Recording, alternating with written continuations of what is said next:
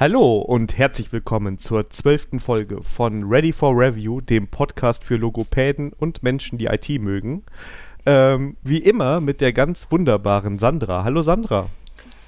Hallo Daniel, wunderbar, dass du heute wieder dabei bist. Ja, und äh, wunderbar, dass ich dieses Thema, was eigentlich schon im Titel der letzten Folge sein sollte, äh, jetzt schon mal platziert habe, damit der äh, Episodentitel schon steht.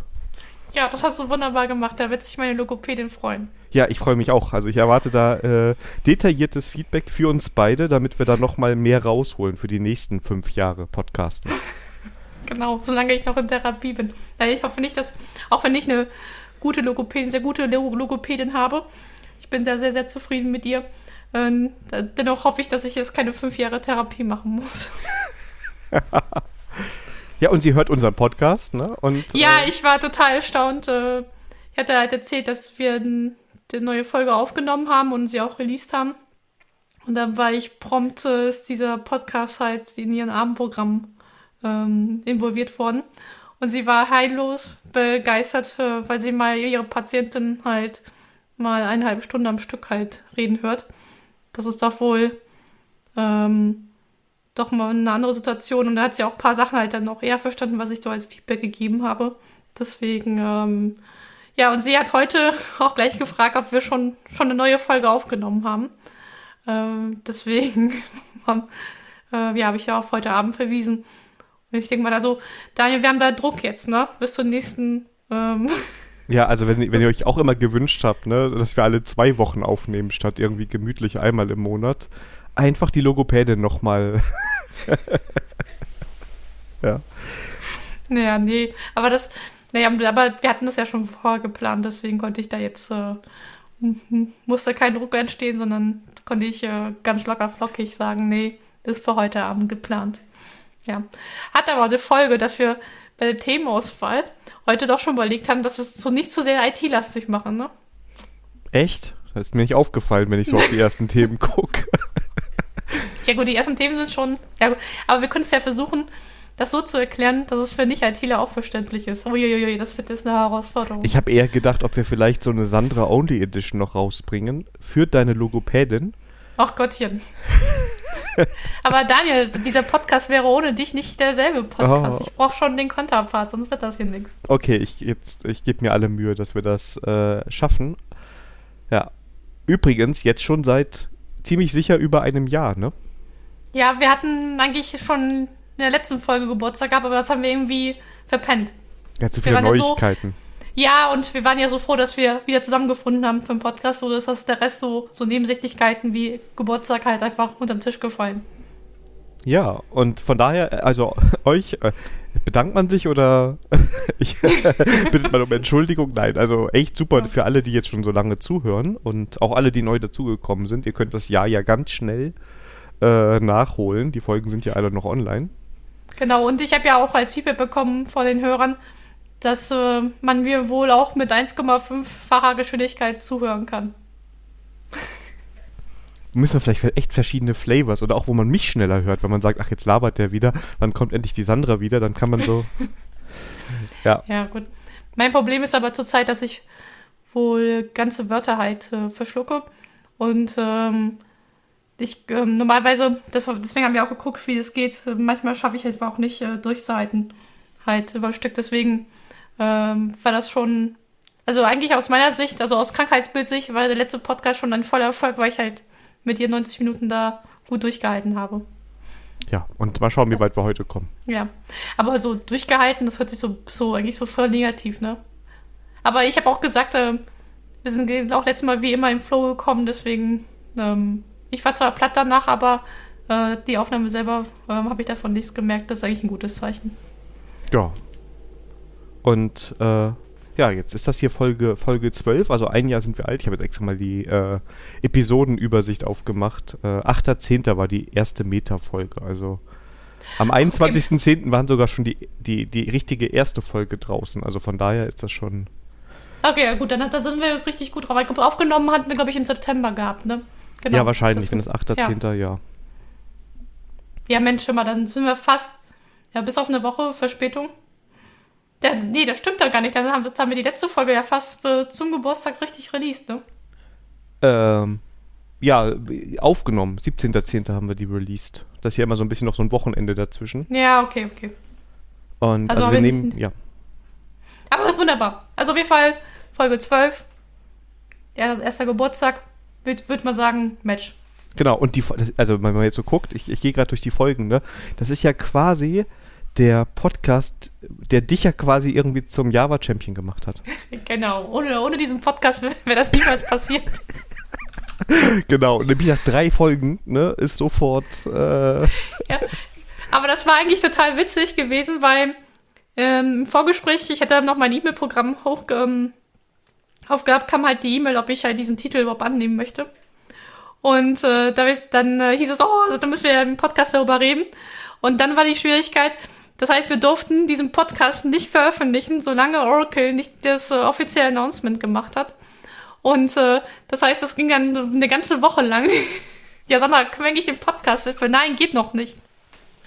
Und dann, äh, dann hat mir der, ähm, der Andreas Leit war in seinen äh, Stream, wo wir halt ähm, äh, Fun-Coding gemacht haben.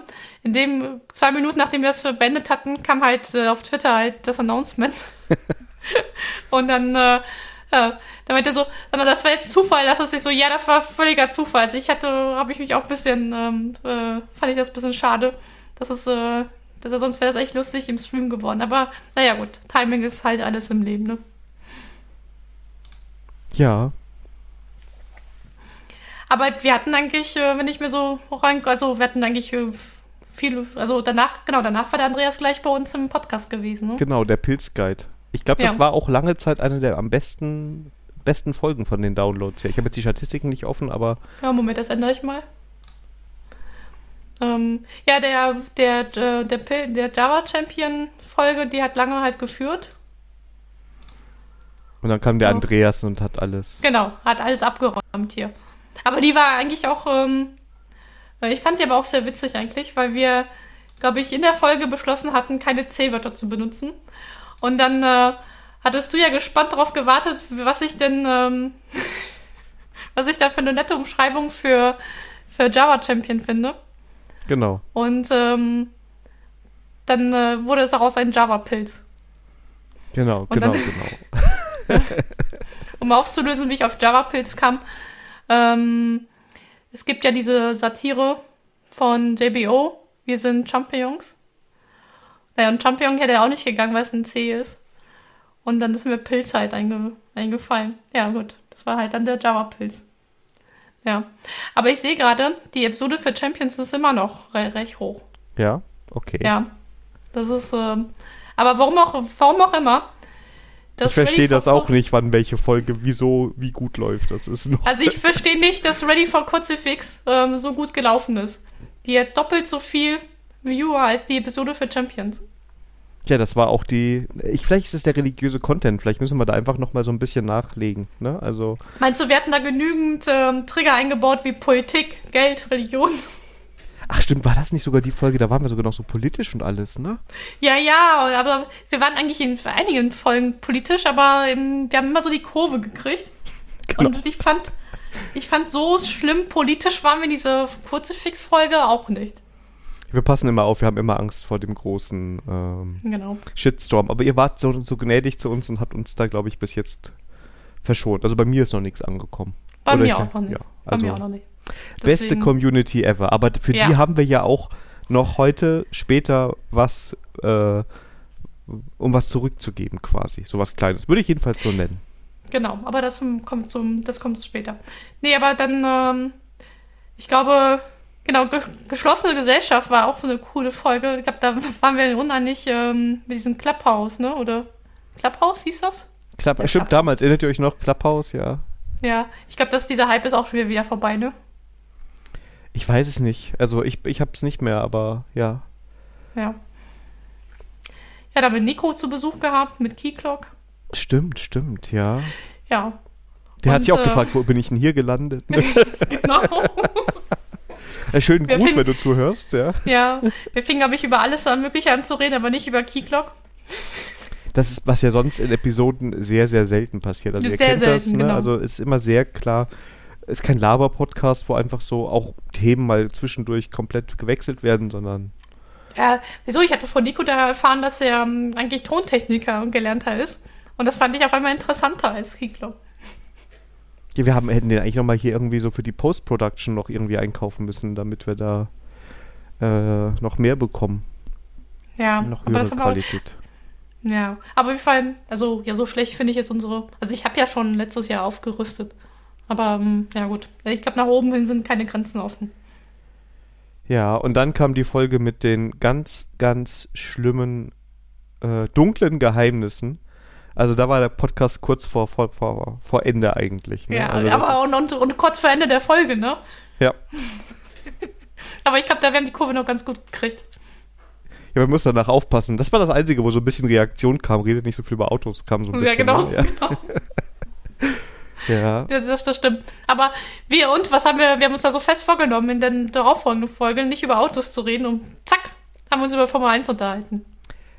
Ja, da haben wir, da haben wir aber, glaube ich, auch so extra Chapter Marks gesetzt und auch den Titel auch direkt mit Vorwarnung quasi. Ne? Genau, damit die Leute die Gelegenheit hatten, äh, diese Folge einfach zu überspringen. Obwohl, ähm, ähm, man will es nicht glauben, aber die Autofolge, also diese dunkle Geheimnisfolge, das ist unsere schlechteste, also schlechteste, also nicht, nicht, die schlecht bewerteste, aber die ähm, mit den wenigsten Downloadzahlen. Also irgendwie, also mit verflixte 7, da scheint irgendwas der, der, der Wurm drin zu sein. Ja, da kam das raus. Da wurden allen klar, dass das jetzt eigentlich ein Autopodcast ist. Und danach mussten wir jetzt erstmal wieder Community aufbauen. Ne? Also das Ja, aber der ganz andere kurze Fix, Hörer. das stimmt, der kurze Fix-Vortrag, ähm, äh, Vortrag, ähm, Folge, äh, hat das wieder rausgehauen. Ja, vorher kam die Handvoll Erdnüsse, da wo ich immer noch den Titel sehr gut fand. Ja, das stimmt. Äh, mit, den exter mit diesen externen Entwicklern, die da von einem eingekauft wurden und der sich gewundert hat, dass nichts geklappt hat. Ähm, ich kann mich bei der Folge erinnern, dass dann auf Twitter auch viel, dann viel Diskussion an, angefangen wurde. Nach Motto, Ja, ja. Also das war auch so. Aber von den Downloadzahlen würde ich sagen, ähm, im Durchschnitt. Im Durchschnitt. Aber es, wir, wir gucken zwar immer drauf, aber so richtig haben wir noch keine Erkenntnisse aus den Downloadzahlen ziehen können. Na gut, wir wundern uns, dass man uns überhaupt zuhört, aber gut. Nein, nein, nein. Das ist. Ja. Alles gut. Nein, ich freue mich darüber und äh, ähm, und äh, ja, der Spaßfaktor ist auch hoch, deswegen. Ähm, also ich, ich würde es noch, noch gerne noch weitermachen. Dann. ja, wir machen noch ein Jahr, komm, mindestens. Mindestens ein Jahr, genau. Ja. Genau, und Ready, oder der Ready for Crucifix war auch das, wo ich über die ganzen Comics gequatscht habe. Ja, und ich wollte sie mir eigentlich bestellen, aber ähm, ja, dann kam mir was anderes dazwischen. Und ich habe jetzt äh, die Woche halt gesehen, ja, eigentlich wolltest du dir Comics bestellen. Aber heute habe ich mir keine Comics bestellt, dafür habe ich mir Puzzles heute bestellt. Also, Ja, jetzt ähm, ist wieder die ja, Zeit, ne? Genau. Ist hier Äh. meine Frau auch gerade am, am gucken. Aber ich kann dir, ich könnte dir auch welche mitbringen. Wir, wir sehen uns ja bald mal und das Ja, erste richtig- Mal seit richtig- Auf, nee, das zweite Mal seit Aufnahme. Wir haben uns ja auch so einmal gesehen, aber ähm, Ähm, Genau, Genau, das zweite eine Aufnahme. Ja, das andere war nicht so. Ja, das war so genau. etwas anderem geschuldet. Aber ähm, ähm, genau. Aber obwohl, insgesamt haben wir uns im Leben schon dreimal gesehen. Echt nur dreimal? Nur dreimal, also Krass. nee, nur zweimal. Zweimal. Zweimal. Das ist das große, das dritte große Mal. Also wirklich. Ja. ja. Hör mal, also, das ist schon krass, dass ich mit einer Person Ja. so Podcast aufnehme, die man bisher im Leben nur zweimal gesehen hat. Das stimmt, das stimmt. Aber da muss ich mal gucken. Also wenn ich dran denke, sonst musst du mich dran erinnern, ähm, sonst bringe ich dir was mit und dann kannst du dann selber später darüber berichten, ob das größter Unsinn war, was ich dir mitgebracht habe, oder ob da was Gutes bei war. Das kannst du gerne tun. Ähm, ich muss aber ähm, dann, äh, ja, okay, ich habe heute nämlich äh, einfach so bei Ebay ein paar Puzzlesammlungen halt geschossen. Ähm, für kleines Geld. Und, ähm, aber ich, ich nehme dein Puzzle auch gerne und dann will ich berichten, wie das war. Comic, nicht Puzzle. Ach, Comic. Okay, gut, noch besser. Ich besitze, glaube ich, kein Puzzle. Also nicht selber, sondern. Ach so, okay, Ja. das ist sehr gut. Dann Comic nehme ich noch mit ähm, ähm, sehr gerne. Genau, und und dann dann, will ich die, berichten. genau, und die letzte Folge war die letzte, letzte, letzte Woche, wollte ich schon sagen, die vor zehn Tagen rauskam heute. Also heute ist der 27. Oktober, wenn wir aufnehmen. Ich denke, wir veröffentlichen im November, aber für uns ist alles ganz nah beisammen. Ja. Naja, wenn du jetzt in diesem Zwei-Wochen-Rhythmus bleiben möchtest, ähm, dann müssen wir vorher äh, veröffentlichen. Okay. Kein Und Druck. hallo, meine Logopädin wartet auf diese Folge. Ja, es muss ja, muss ja immer ein bisschen Zeit dazwischen sein, damit man auch den Unterschied so ein bisschen wahrnehmen kann, ne? ähm, nein, das, naja, die hat, also, der- also der 27.10. bleibt der 27.10. auch bei Veröffentlichung, ne? Von der Aufnahme her. Ja, genau, aber den schaffen wir nicht. Also frühestens Sonntag? Ja, wunderbar. Frühestens. Das reicht ja. Vielleicht auch. Mal schauen. Ich muss mal schauen, weil ich das. Äh Äh, äh, du, ich mache nicht nur dir Druck, sondern ich mache mir auch selber Druck, weil ich muss nicht Shownotes schreiben. Also deswegen, Ich frage mich manchmal, was der schwierigere Job ist. Also es ist ja immer so, dass wir hier aufnehmen. Normalerweise nehmen wir dann auch meine lokale Aufnahme. Ähm, und ich schneide das und ich setze die Chapter Marks. Und dann schicke ich dir eigentlich immer die Chap nee, die Folge schicke ich dir. Und, und die, und die Chaptermarks.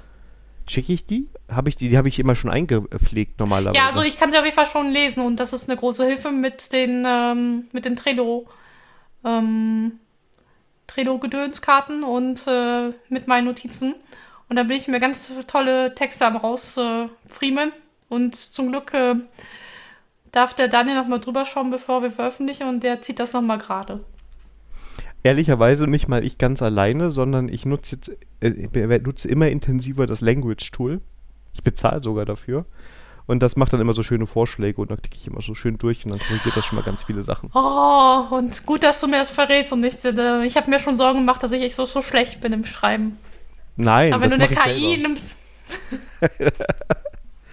Also aber es war jetzt noch kein, ja, Ja, bitte?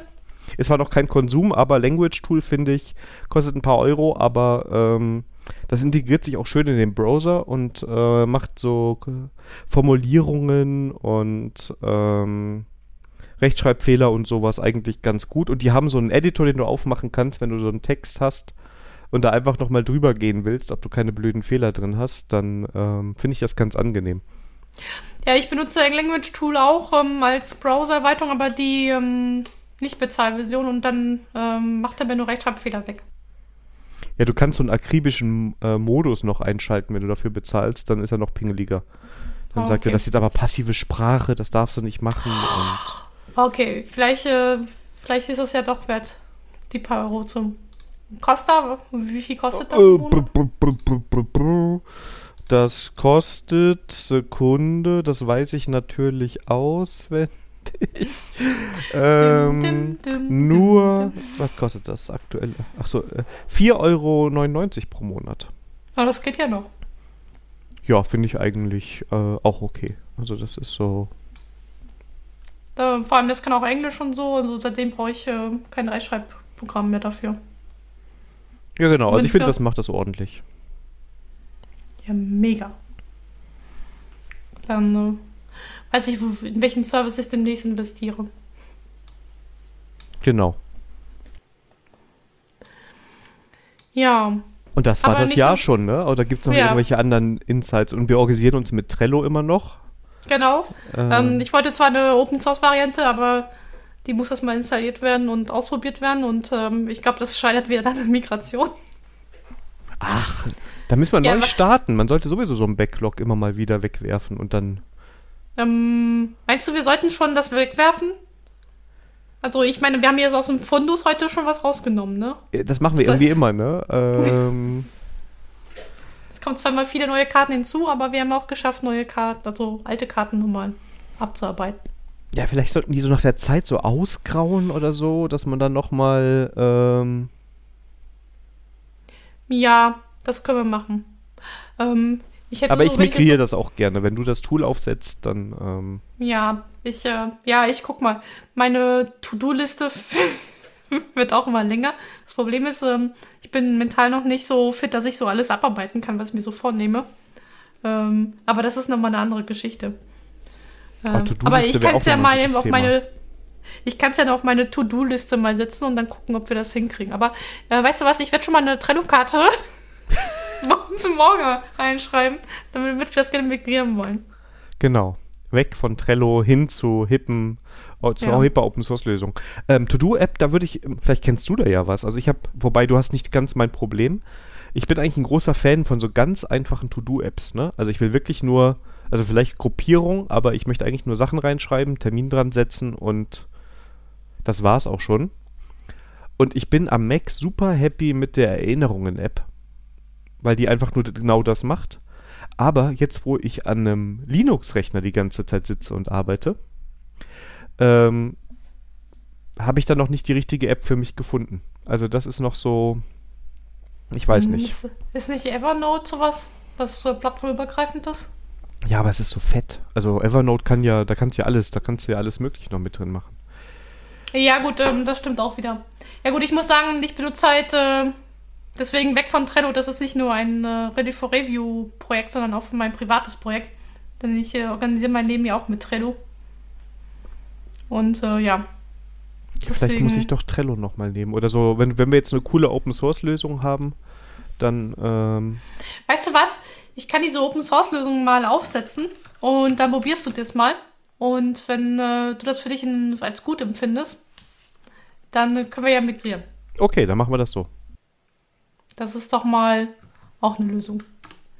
Ach, ist der Druck nochmal gestiegen, das, das wirklich mal aufzusetzen. Genau. Ja, so, mh, ähm, natürlich hätte ich mich, ja- also rein theoretisch habe ich mich natürlich mich schon mit dem äh, Thema beschäftigt.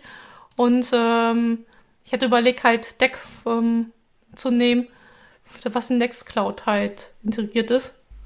Und das heißt, wie Stack heißt das? Da einfach nur Deck. Ach, Deck. So wie Lower Deck, nur ohne Lower. Oh, schon wieder so ein. Ja. Deck. Und das ist eigentlich, äh, ich mach dir mal, ähm, ich, äh, ich schicke dir mal einen Link dazu. Ja, ich gucke jetzt gerade bei, bei, äh, bei der Nextcloud an. Ähm, ich bin ja auch am ganzen Zeit überlegen, ob ich das nicht mal machen will. Ob ich mir das antue und ähm, das aufsetze, weil eigentlich ist das ganz cool, weil du kannst ja auch, also bei, ich meine jetzt Nextcloud. Ähm,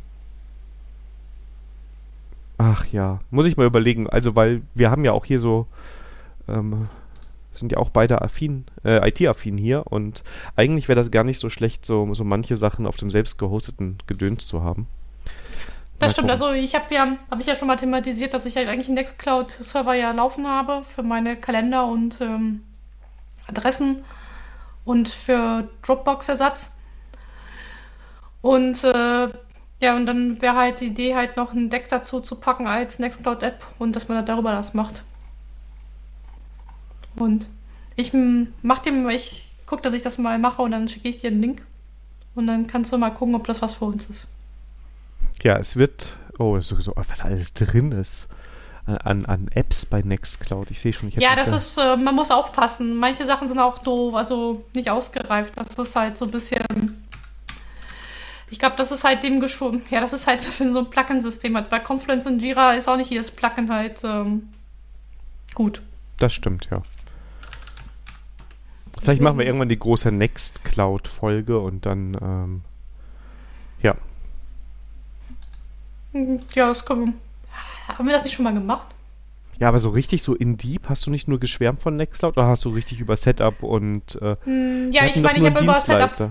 Genau. Ähm, genau, ich meine, habe ich schon mal gemacht. Ich wette, aber ich kann sein, dass es in deinem anderen Podcast war. Herr Mies möchte es wissen, wo wir über Tooling gesprochen haben. Ja, das kann auch sein. Das kann auch sein. Also mal schauen. Aber ist ein anderer Podcast. Wir können das gerne hier noch nochmal machen. Oder wir, wir, wir mix, mixen das hier einfach rein. Schwupps, fertig, Folge 13. Ja, genau. Das stimmt. ah, guck mal, Trio to Deck. Das ist cool. Ich bin gerade nochmal auf der. Ich glaube, ich glaube, ich bin jetzt motiviert, das mal, mal aufzusetzen. Denn es gibt nämlich eine App für Android. Ähm, eine Deck-App. Und es gibt eine Migrationstooling Trello to Deck. Und gibt es auch eine iOS-App? Ah, also, dass sie dir nicht noch vernünftiges Handy mitgegeben haben, ne?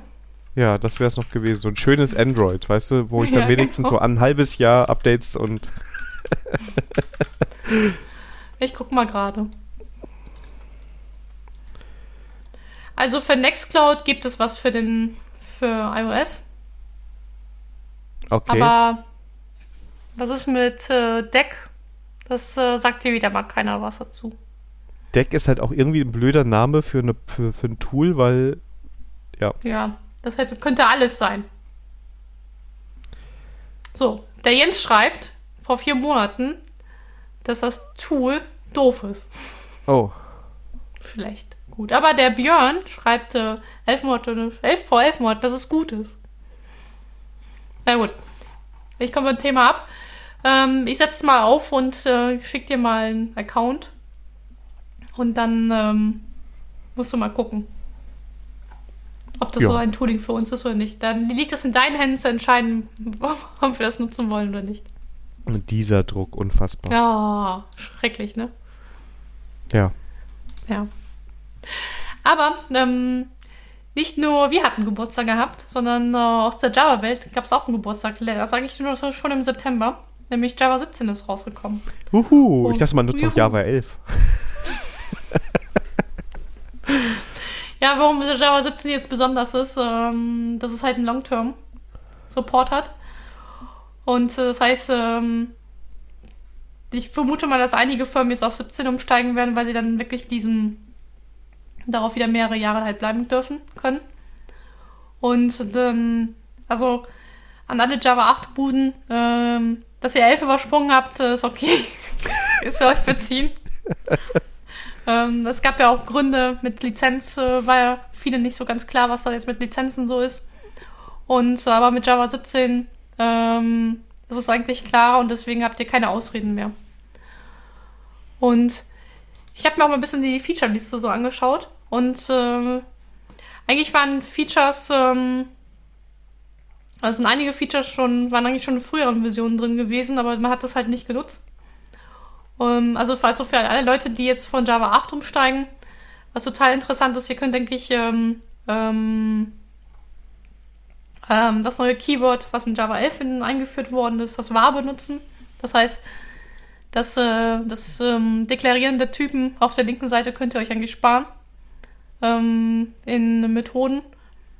Macht man das jetzt so in Java? Weil ich weiß, als es noch eingeführt wurde, da war Ja. das so, ah, das kannst du doch eigentlich nicht machen und äh, und jetzt ist das hip und jetzt machen das alle, also alle hippen Java-Kids.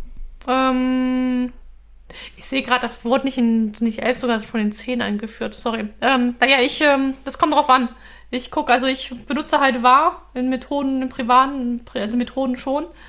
Wenn ich aber merke, dass das nicht lesbar wird, dann oder äh, dass es halt der Lesbarkeit unterstützt, dann schreibe ich das auch schon mal voll aus. Also bei zum Beispiel New Hashmap und sowas, ähm, dann lasse ich das halt, ähm, dann mache ich es schon mit var. Aber wenn es über ähm, Rückgabewerte gibt, also wenn ich dann halt habe, ähm, also Objekt mit einem Methodenaufruf und da ist nicht so klar, was da für Rückgabewert ist, dann äh, schreibe ich schon das schon komplett aus. Aber es kommt dann drauf an, was für eine Idee du das benutzt mittlerweile. Bei IntelliJ ist das so, dass sie dann automatisch dann einblenden, was der Rückgabetyp ist, ne? Mhm. Das ist halt jetzt so, da frage ich mich so jetzt, also wenn, wenn die Idee mir das jetzt schon wieder anzeigt, dann ähm, frage ist, ob ich das nicht auch gleich hinschreiben kann, ne? Das ist so, also ist eine, ich, für mich ist es eine Abwägungssache, ob das halt jetzt so gut ist oder nicht. Aber wenn die IDE es dir sowieso anzeigt, ähm, ist es Naja. dann nicht sogar so, dass du sagst, ja gut, da muss ich es nicht hinschreiben? Oder wolltest du genau das gerade aussagen? Mm, nee, das wollte ich nicht sagen, weil du weißt nicht, was, was, was für eine Idee dein Kollege benutzt, ja. Natürlich könntest du dann das- den Battle anfangen, dass er eine scheiß Idee benutzt. Das sowieso. Aber das sowieso, genau. Aber, ähm, naja, das ist halt, ähm, ja, keine Ahnung. Ähm, muss halt nicht sein. Also, ja, das ist halt so eine Ab und ja, ist eine Ab also ich, ich, für mich ist es eine Abwägungssache. Ähm, ob man das halt machen soll oder nicht. Und manchmal ist es halt doch äh, nice zu sehen, was für ein Typ es ist. Mhm. Ja. Ich weiß nicht, wie, wie, wie macht man es in JavaScript? Ihr habt auch schon, das war schon vorher gehabt, ne? Ja, wir benutzen kein var mehr. Wir nutzen jetzt let oder const, je nachdem, ob das eine Konstante ist oder ob das mutable ist.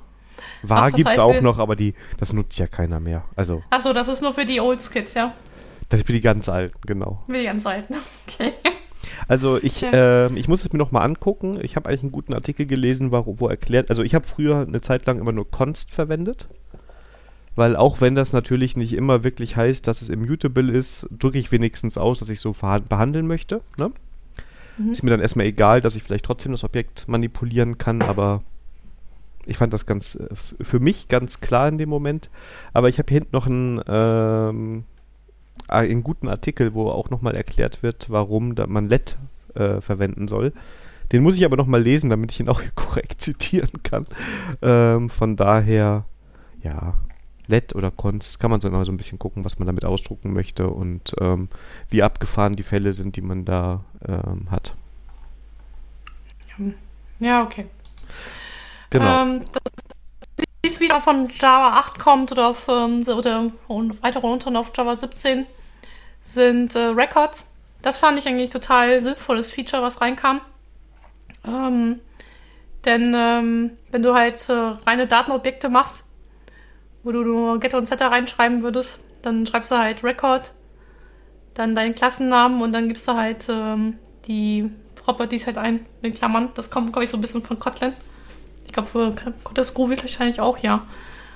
Ja, und dann hast du halt, ähm, kannst du halt loslegen. Hast ein Pojo halt mit wenig Schreibarbeit. Ähm, das fand ich halt, ähm, okay, die Leute haben mal, ähm, in Java konntest du es halt auch machen mit Hilfe von Lombok, wenn du es halt mit, ähm, äh, mit den äh, Add-Value ähm, annotiert hast, aber da hast du halt Lombok halt drin im Projekt und das, ähm, dieses Bytecoding ähm, oder ähm, Byte-Weaving, ähm, das kann dir entsprechend dann auch um die, um die Ohren halt dann fliegen, wenn du mhm. das mit anderen ähm, Tools dann benutzt. Also ich, ähm, ich gebe auch zu, ich bin auch nicht in, in den, ähm, ich bin auch im Team No Lombok. Also ich habe mir lieber äh, die Java-Klassen halt dann von der Idee generieren lassen, als halt Lombok ins Projekt halt einzuführen. Aber auf der anderen Seite, wenn das schon drin war, dann war das halt schon drin. Nee, ich bin immer schon immer Team Lombok gewesen. Das war. Ähm, aber ich glaube, langsam brauchst du es nicht mehr, ne? Also. Ja, die Frage ist, wofür bräuchtest du jetzt noch Lombok halt? Ähm, ja, genau, das also wollte ich auch gerade sagen. Ja, ja, genau. Aber auch die Frage an die Zuhörer. Ähm, brauche ich noch mit Java 17 aus ihrer Sicht noch Lombok? Oder seid ihr Team Lombok? Seid ihr Team gegen Lombok? Und genau. was macht Java 17 mit euch? Ja. so sieht's aus. Ähm, das nächste Feature, was cool ähm, ist, dass sie die Switches halt nochmal erweitert haben. Und ähm, das, äh, ich glaube, das, äh, da siehst du auch den Einfluss aus der funktionalen Programmierung beziehungsweise von, äh, von Kotlin. Und du kannst jetzt so halt reinschreiben in wie äh, Boolean, äh, Variablename gleich und gleich den Switch halt und dann gleich auch die Return-Zeit denen zugeben. Mhm. Das hat was ähm, von äh, Pattern Matching. Das ist schon Pattern Matching, ja. Ich glaube, das ist schon Pattern Matching. Und ähm, ja, ich, und ich habe auch gelesen, die wollen das halt, ähm, halt noch weiter halt erweitern. Ähm, bin ich mal gespannt, was auch demnächst kommt. Und davon betroffen von diesem Pattern Matching ist auch das Instant Off.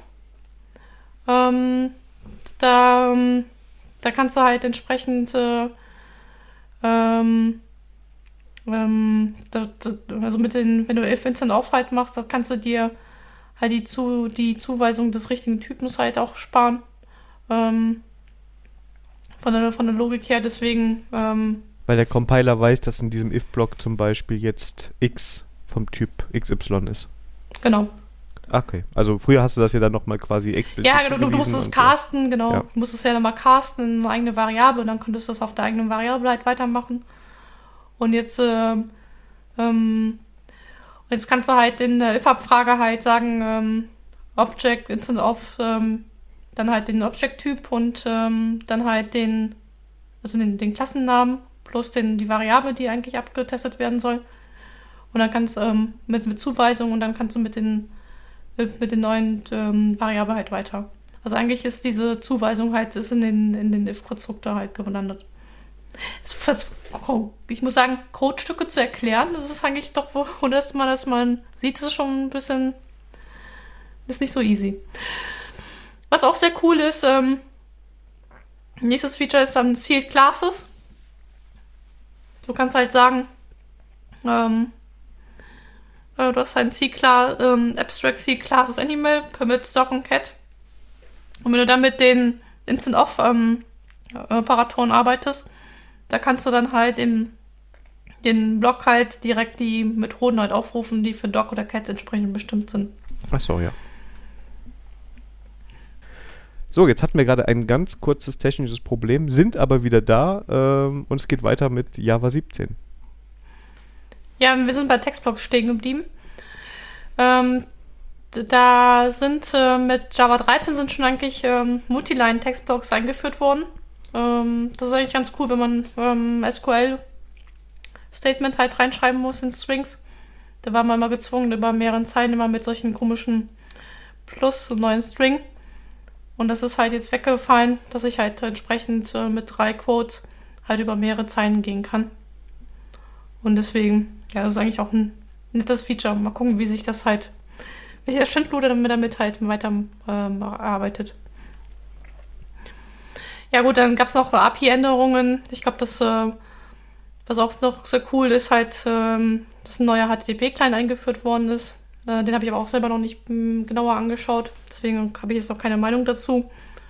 Und äh, da ich halt, ähm, und dann halt in der JVM wurden halt einige Änderungen gemacht, was halt ähm, Memory und Garbage Collector äh, Performance halt angeht. Dann, äh, also einige sagen, haben mir schon gesagt, dass es, dass es wohl beim Performance äh, Boost geben, geben soll. Aber da muss ich sagen, habe ich jetzt auch keine Erfahrung, was das angeht.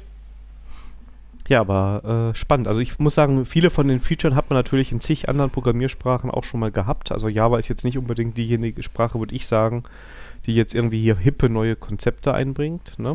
Ähm, naja, aber das wollte sie auch nie sein, ne? Nee, das, das stimmt. Also es war jetzt auch, also, ne, ja. sondern ähm, aber sie holt halt auch, also sagen wir mal, Konzepte dann nach einer Zeit auf und ne, holt dann dementsprechend, sagen wir mal, so ein bisschen von den Sprachfeatures her auf. Wie siehst du das eigentlich jetzt gerade so in der Java-Welt? Also ich, meine, meine Bubble ist ja jetzt, sagen wir mal, nicht so auf der Java-Welt ausgerichtet. Ich bekomme eher, ja, das stimmt, aber ich bekomme Kotlin viel mit. Und ich bekomme Java so ein bisschen mit. Was ich gar nicht mehr richtig mitbekomme, äh, ist Scala.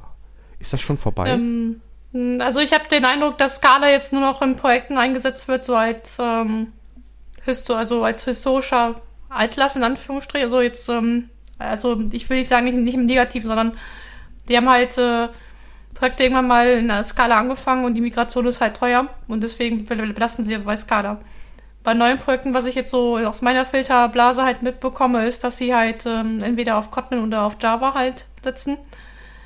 Wobei bei Kotlin ähm, viele halt auch das in Frage stellen, weil halt Java mit diesen neuen, neuen Release-Zyklen, also alle sechs Monate neue Features rausbringen.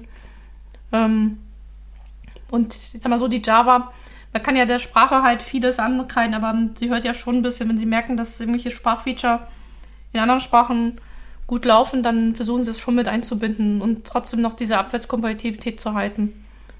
Und deswegen wird der Kotlin meistens, wenn überhaupt, in meiner Filterblase in Android-Entwicklung benutzt. Ich kenne mhm. aber auch ähm, zwei, drei Projekte äh, von Leuten, wo dann Kotlin benutzt worden ist. Also ja, Kotlin wird immer mehr, wird mehr ein, eingesetzt. Vor allem, es wird auch Push wegen Android. Die Frage ist halt, weil ich ja auch eher im Backend unterwegs bin, ob sich das dann halt ähm, ähm, sich da. Ich glaube, ich glaube, ähm, im schlimmsten Fall wird, wird das so ein Schicksal haben wie Skada, ja. Das war, wurde im Backend eine Zeit lang gehypt und dann ähm, ist es halt in äh, Versenkung. Obwohl ich eigentlich Kotlin sogar mehr Chancen gebe, dass sie mehr überlebt als, ähm, als Scala, weil sie von der Kompliziertheit und von der Komplexität einfacher ist als, äh, als Scala. Jetzt hätte ich mich okay. auch gesagt, dass, dass, dass Kotlin eigentlich sehr zugänglich ist, ne? Und ich glaube, also Java-Entwickler können mit Kotlin auf jeden Fall, ich sag mal, arbeiten irgendwo. Aber es hat trotzdem auch irgendwie diese hippen, schönen Features mit drin, die du so in der Sprache heutzutage haben willst. Und ähm, Scala war für mich immer so ein bisschen ach, da waren so viele Dinge möglich, weil das Funktionale da so äh, forciert wurde. Das hatte aber halt nicht so diese breite Community oder in meiner Bubble. Ne? Also ich will jetzt auch nicht die Scala-Fans äh, hier ähm, vergraulen. Ja. Also ich, ähm, es gibt ein paar Frameworks, wenn du, glaube ich, bei diesen ähm, reaktiven Programmierungen unterwegs bist, ähm, die bauen stark halt auf äh, Scala-Sprachmitte halt auf. Und da lautet die Devise, also wenn du diese Frameworks benutzen möchtest, dann bist du schlecht beraten, wenn du das auf Java machst, weil das halt dann nicht mehr so elegant ist. Und dann macht das Sinn, auch Scala halt zu lernen. Die Frage ist halt, ob jetzt jeder so reaktive Programmierung halt macht und mh, da muss man sich auch gucken, wie sich in den nächsten Jahren halt auch Kotlin in dem Feld sich halt sich weiterentwickelt. Ja, ich meine, und ich hab, oder das heißt schon weiterentwickelt und ich habe es einfach nur nicht mitbekommen. Das ist, äh, weil das einfach jetzt nicht mein Mentier an der Stelle ist. Ja, es also ist wirklich äh, spannende Frage, muss ich sagen. Also das ist so, ich meine, wenn es nur um die Sprachfeatures geht, um Sachen elegant auszudrücken, dann wartet man ja quasi dann wohl nur auf das nächste Framework, wo dann, keine Ahnung, dann doch wieder die groovy Sprachfeatures so ausgenutzt werden, dass man cool irgendein Problem damit lösen kann. Genau, also was ich halt so in Projekten halt sehe, ist zum Beispiel, wenn man Spock benutzen möchte und nicht J und 5, dann ähm, benutzt man automatisch fürs Testing Groovy. Und dann macht es auch Sinn, das auf Groovy zu machen, weil einfach ähm, das Testen am vielen vereinfacht ist, beziehungsweise ich habe mal auch ein Projekt halt Java und Groovy halt gemixt, weil Groovy halt an vielen Stellen, was, was JSON-Verarbeitung und XML, ich musste halt viel XML und JSON halt verarbeiten, halt da eleganter war als, ähm, als Java. Äh, habe ich da Groovy halt dafür benutzt. Ähm, aber das ist halt dann, dann habe ich halt nichts gemacht aus beiden Sprachen. Ob das jetzt, äh, ja, das war jetzt ähm, halt ähm, so ein Nebenprodukt, was halt jetzt nicht, ähm, was man auch schnell wieder wegschmeißen könnte, wo ich dann gesagt habe, okay, ich brauche einfach jetzt eine schnelle Lösung und da habe ich einen Mix draus gemacht. Ähm, wenn das halt wirklich was Produktives ist, weiß ich nicht, ob ich das anraten würde, da in Produktivcode zwei Sprachen zu mixen. Wo ich dann eher lockerer drauf bin, ist es halt an der Stelle, wenn Produktiv komplett Java ist, du aber in den Tests halt einfach andere Sprachen benutzt von der JVM, weil halt dann die Tooling, die Sprachen halt besser ähm, besser unterstützt werden. Also durch die Sprachen besser und also äh, besser lesbar werden so. Ja. Aber Kotlin, ich meine, ich habe mit dem Georg zusammen und mit dem Karl-Heinz jetzt an diesem einen Dependency Maven Plugin, ähm, also Dependency Update äh, Maven Plugin gearbeitet von, von einem halben Jahr. Und das war in Kotlin. Und der Georg zum Beispiel ist ja ähm, der absolute Groovy-Fan. Ähm, und ähm, ich würde mich eher als Java-Fan dann bezeichnen, also von dem Kenntnisstand her. Und wir beide hatten dann immer äh, so manchmal Momente gehabt, wo wir beide halt Kotlin-Anfänger waren. Und dann äh, hatten wir mal so eine What the fuck-Erlebnis. also das ist in Java jetzt einfacher oder das ist in Groovy einfacher. Und, ähm, und Kotlin versucht ja, schreibt sich auf die Fahne halt, ähm, das Beste aus allen Welten halt zu nehmen. Und äh, da waren so ein paar Sachen, dann, wo ich erwartet okay, das hätten sie jetzt von Groovy übernommen, haben sie aber nicht. Deswegen. Aber das ist auch so ein, ich glaube, das ist so ein typisches Erlebnis, wenn du etwas Neues halt machst, ne? Das mhm. ist halt dann, ja. Und Fun Fact, der Georg ist jetzt zum Beispiel in dein Kotlin-Projekt gelandet. Also. Das ist die Strafe. aber ich weiß nicht, ob das als Strafe, das ist mal, was anderes. Ich glaube, der ist sehr am Fluchen, dass er jetzt Gradle machen muss statt Maven, aber das ist eine andere Geschichte. Ach du meine Güte, ja. Ja, worüber man auch fluchen kann. Oh ja. also, dieser Podcast ist ein Meister-Podcast der Überleitungen. Ja. Ich habe nur drauf gewartet die ganze ja, Zeit. Genau. Wo ist denn meine Lücke? Ja, ähm, MS Teams. Ist eine ganz oh ja. Ja. komische, schlimme Software. Aber was hast du erwartet? Das ist von Microsoft. Das, nee, das glaube ich, da widerspreche ich direkt, weil Microsoft macht auch einige Produkte richtig gut, uh, unabhängig von der Plattform.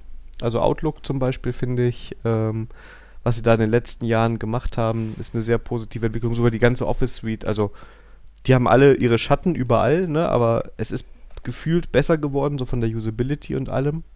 Okay, aber VS du meinst jetzt über alle Plattformen hinweg. Ähm, das heißt, äh, aber so Native, Native App für Linux gibt es ja dann immer noch nicht.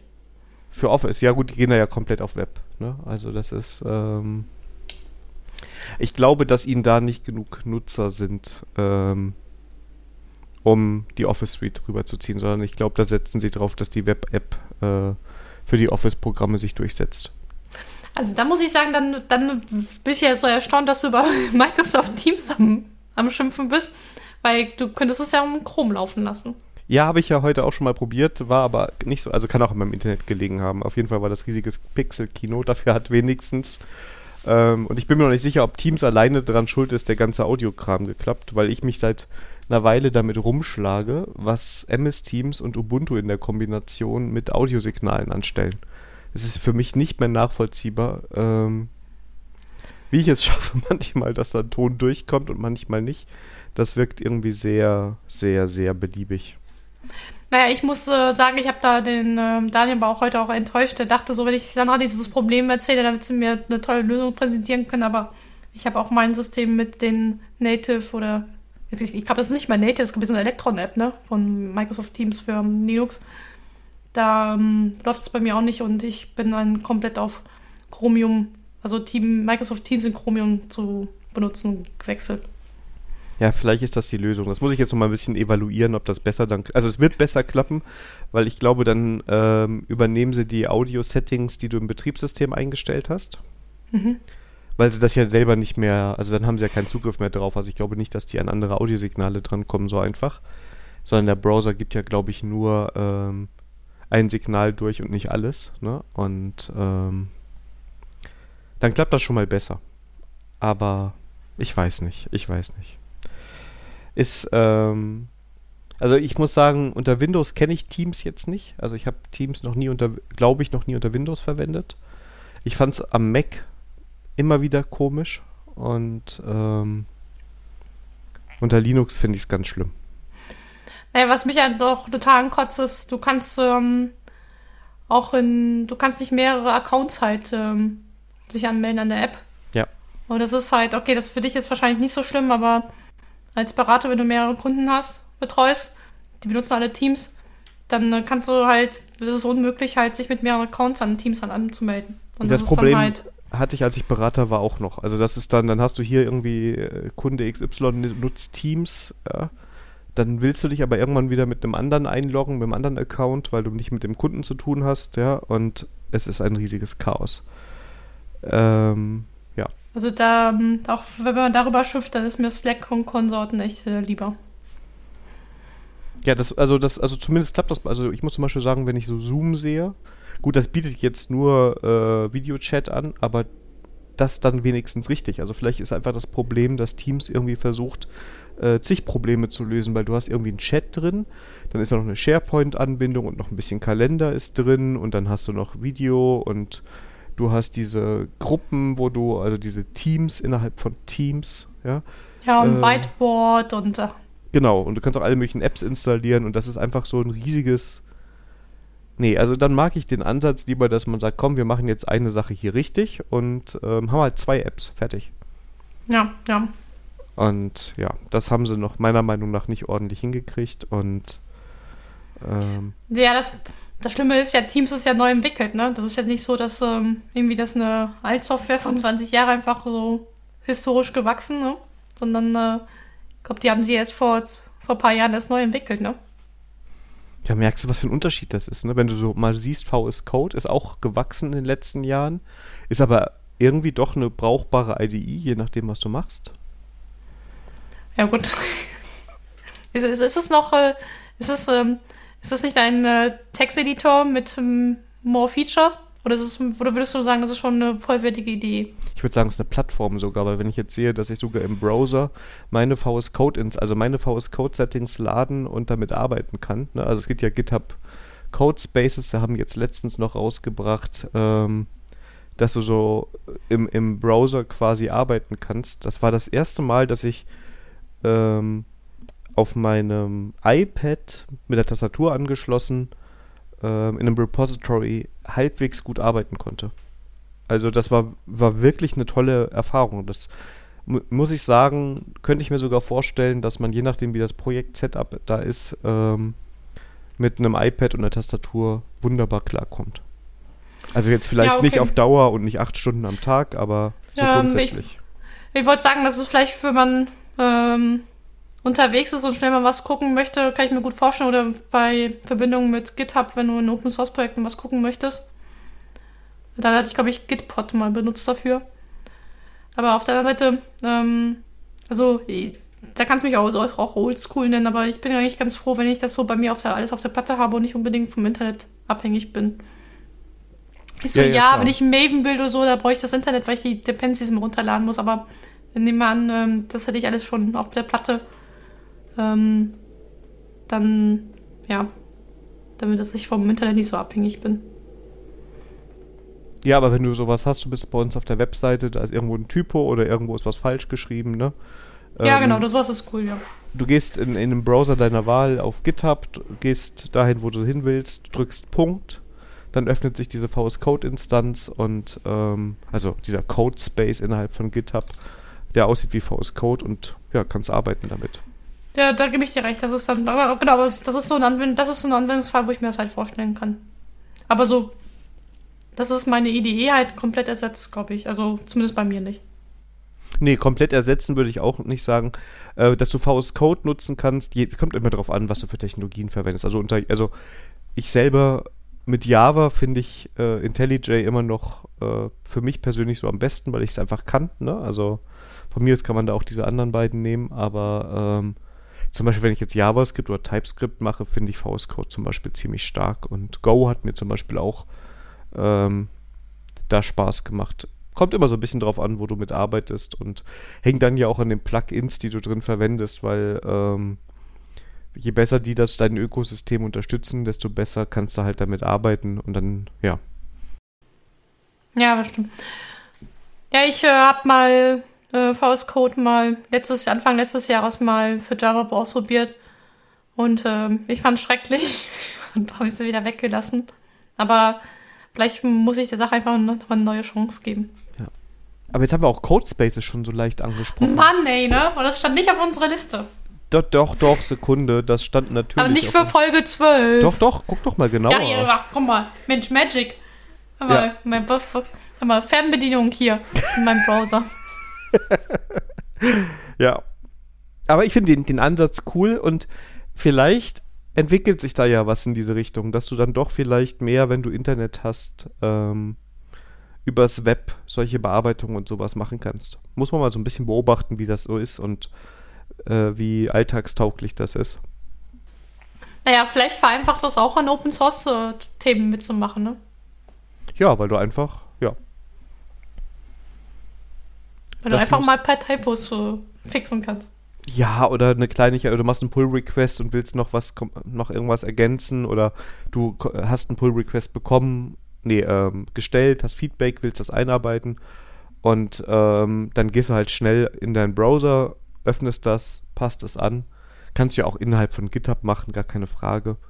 Also ich kann mir schon vorstellen, dass es da Use Cases gibt. Ich glaube nicht, dass irgendwann Entwickler nur noch mit dem iPad oder in naher Zukunft nur noch mit dem iPad und einer Tastatur oder Tablet eurer Wahl und einer Tastatur durch die Gegend äh, laufen, weil ja, das ist wahrscheinlich dann eine Nummer zu schwer. Aber ich, es ist näher dran. Also ich weiß, dass ich schon vor ein paar Jahren mich, seit ein paar Jahren immer wieder mal geguckt habe, könnte ich hier eigentlich äh, vernünftig drauf entwickeln, wenn ich das wollte. Und das hat jetzt, sagen wir mal, durch so GitHub Code Spaces und das, was so in dieser VS Code Welt gerade passiert, so einen kleinen Sprung gemacht. Hm. Ja. Ähm, vor Codespace gab es noch andere Projekte, die aber die sahen eigentlich VS Code auch ähm, recht ähnlich. Ähm, nannte sich Gitpod. Ähm, das ist aber auch nicht von GitHub entwickelt, sondern von einer externen Firma. Und ähm, die war auch schon, schon ein, zwei Jahre vorher da Gehversuche. Aber das ist halt nochmal, das ist nochmal was anderes, wenn das wirklich von GitHub halt an der Stelle kommt. Ich bin mal auch gespannt, wie sich das weiterentwickelt. Vielleicht wird das der feuchte Traum aller Manager mal wahr, dass sie nur noch Syn-Clients den Entwickler geben müssen und dann alles, und dann entwickeln alle in der Cloud. Ja, mega, oder? Das ist doch. Nee. so, hier ist ihr iPad Mini und hier ist eine Tastatur. ja, vor allem die Dinger sind ja nicht günstiger, als, als so einen potenten Rechner mir zu, zur Verfügung zu stellen. Ne? Und dann ist das Internet weg. Ja. Ja. Also. Aber ich meine, du kannst ja auch Progressive Web App machen, so ein bisschen kannst du ja auch mit Internetausfällen da arbeiten. Ich weiß jetzt nicht, wie das bei Codespace ist, da habe ich ehrlicherweise nicht nachgeguckt, aber ähm, wenn das Internet da ist und du hast das Ding schon im Browser geladen, kannst du auf jeden Fall irgendwie weiterarbeiten, bin ich mir ziemlich sicher. Ja. naja, es ähm, ja, sag mal so, es ist auf jeden Fall eine spannende Entwicklung, was da, ähm, da sich in der Richtung halt sich bewegt. Ja. So, kommen wir zum nächsten Thema. Mir ist gerade erst aufgefallen, dass du eben schon versucht hast, die Überleitung zu machen und ich habe es verpennt. Ich, aber, ja, du hast es verpennt, aber deswegen muss ich jetzt so einen harten Cut machen. Nein, nein, nein. Äh, lass uns doch noch mehr darüber sprechen. Einen Anwendungsfall, den du gerade schon äh, skizziert okay, hast. Okay, ein, genau, einen Anwendungsfall. Ich habe mein, mein, genau, ich habe mein, mein iPad und ich habe meine Tastatur und ein gutes Glas Wein und jetzt sage ich mir, ich möchte mitmachen bei einem Open Source Projekt. Äh, nein, eigentlich nicht. Du willst eigentlich ein Doku lesen und findest ein Typo. Genau. Und dann kannst du sagen, äh, fork me on GitHub. Dann machst du das und stellst fest, ach scheiße, das ist mein iPad und nicht mein richtiger Rechner. Und dann machst du die Punkttaste und dann, hey, Cold geht auf. Und dann kannst du halt ein, ein Typo fixen. Bei einem Glas Wein. Du kannst ja auch. Und dann Pull, Pull Request stellen und schon hast du, bist dein erster Open Source Contribution fertig. Also ist das so, dass wie du immer da reinkommst oder wie kommst du hin? Du bist ja da ein bisschen aktiver als ich. Ähm. Ähm, ja, ja, also ich halte mich eigentlich für total inaktiv, aber alle sagen, ich wäre so total aktiv in Open Source. Deswegen muss man vielleicht, äh, ähm, äh, vielleicht differenzieren, dass man Open Source halt, äh, also open, beim Open Source mitmachen halt viele Facetten hat.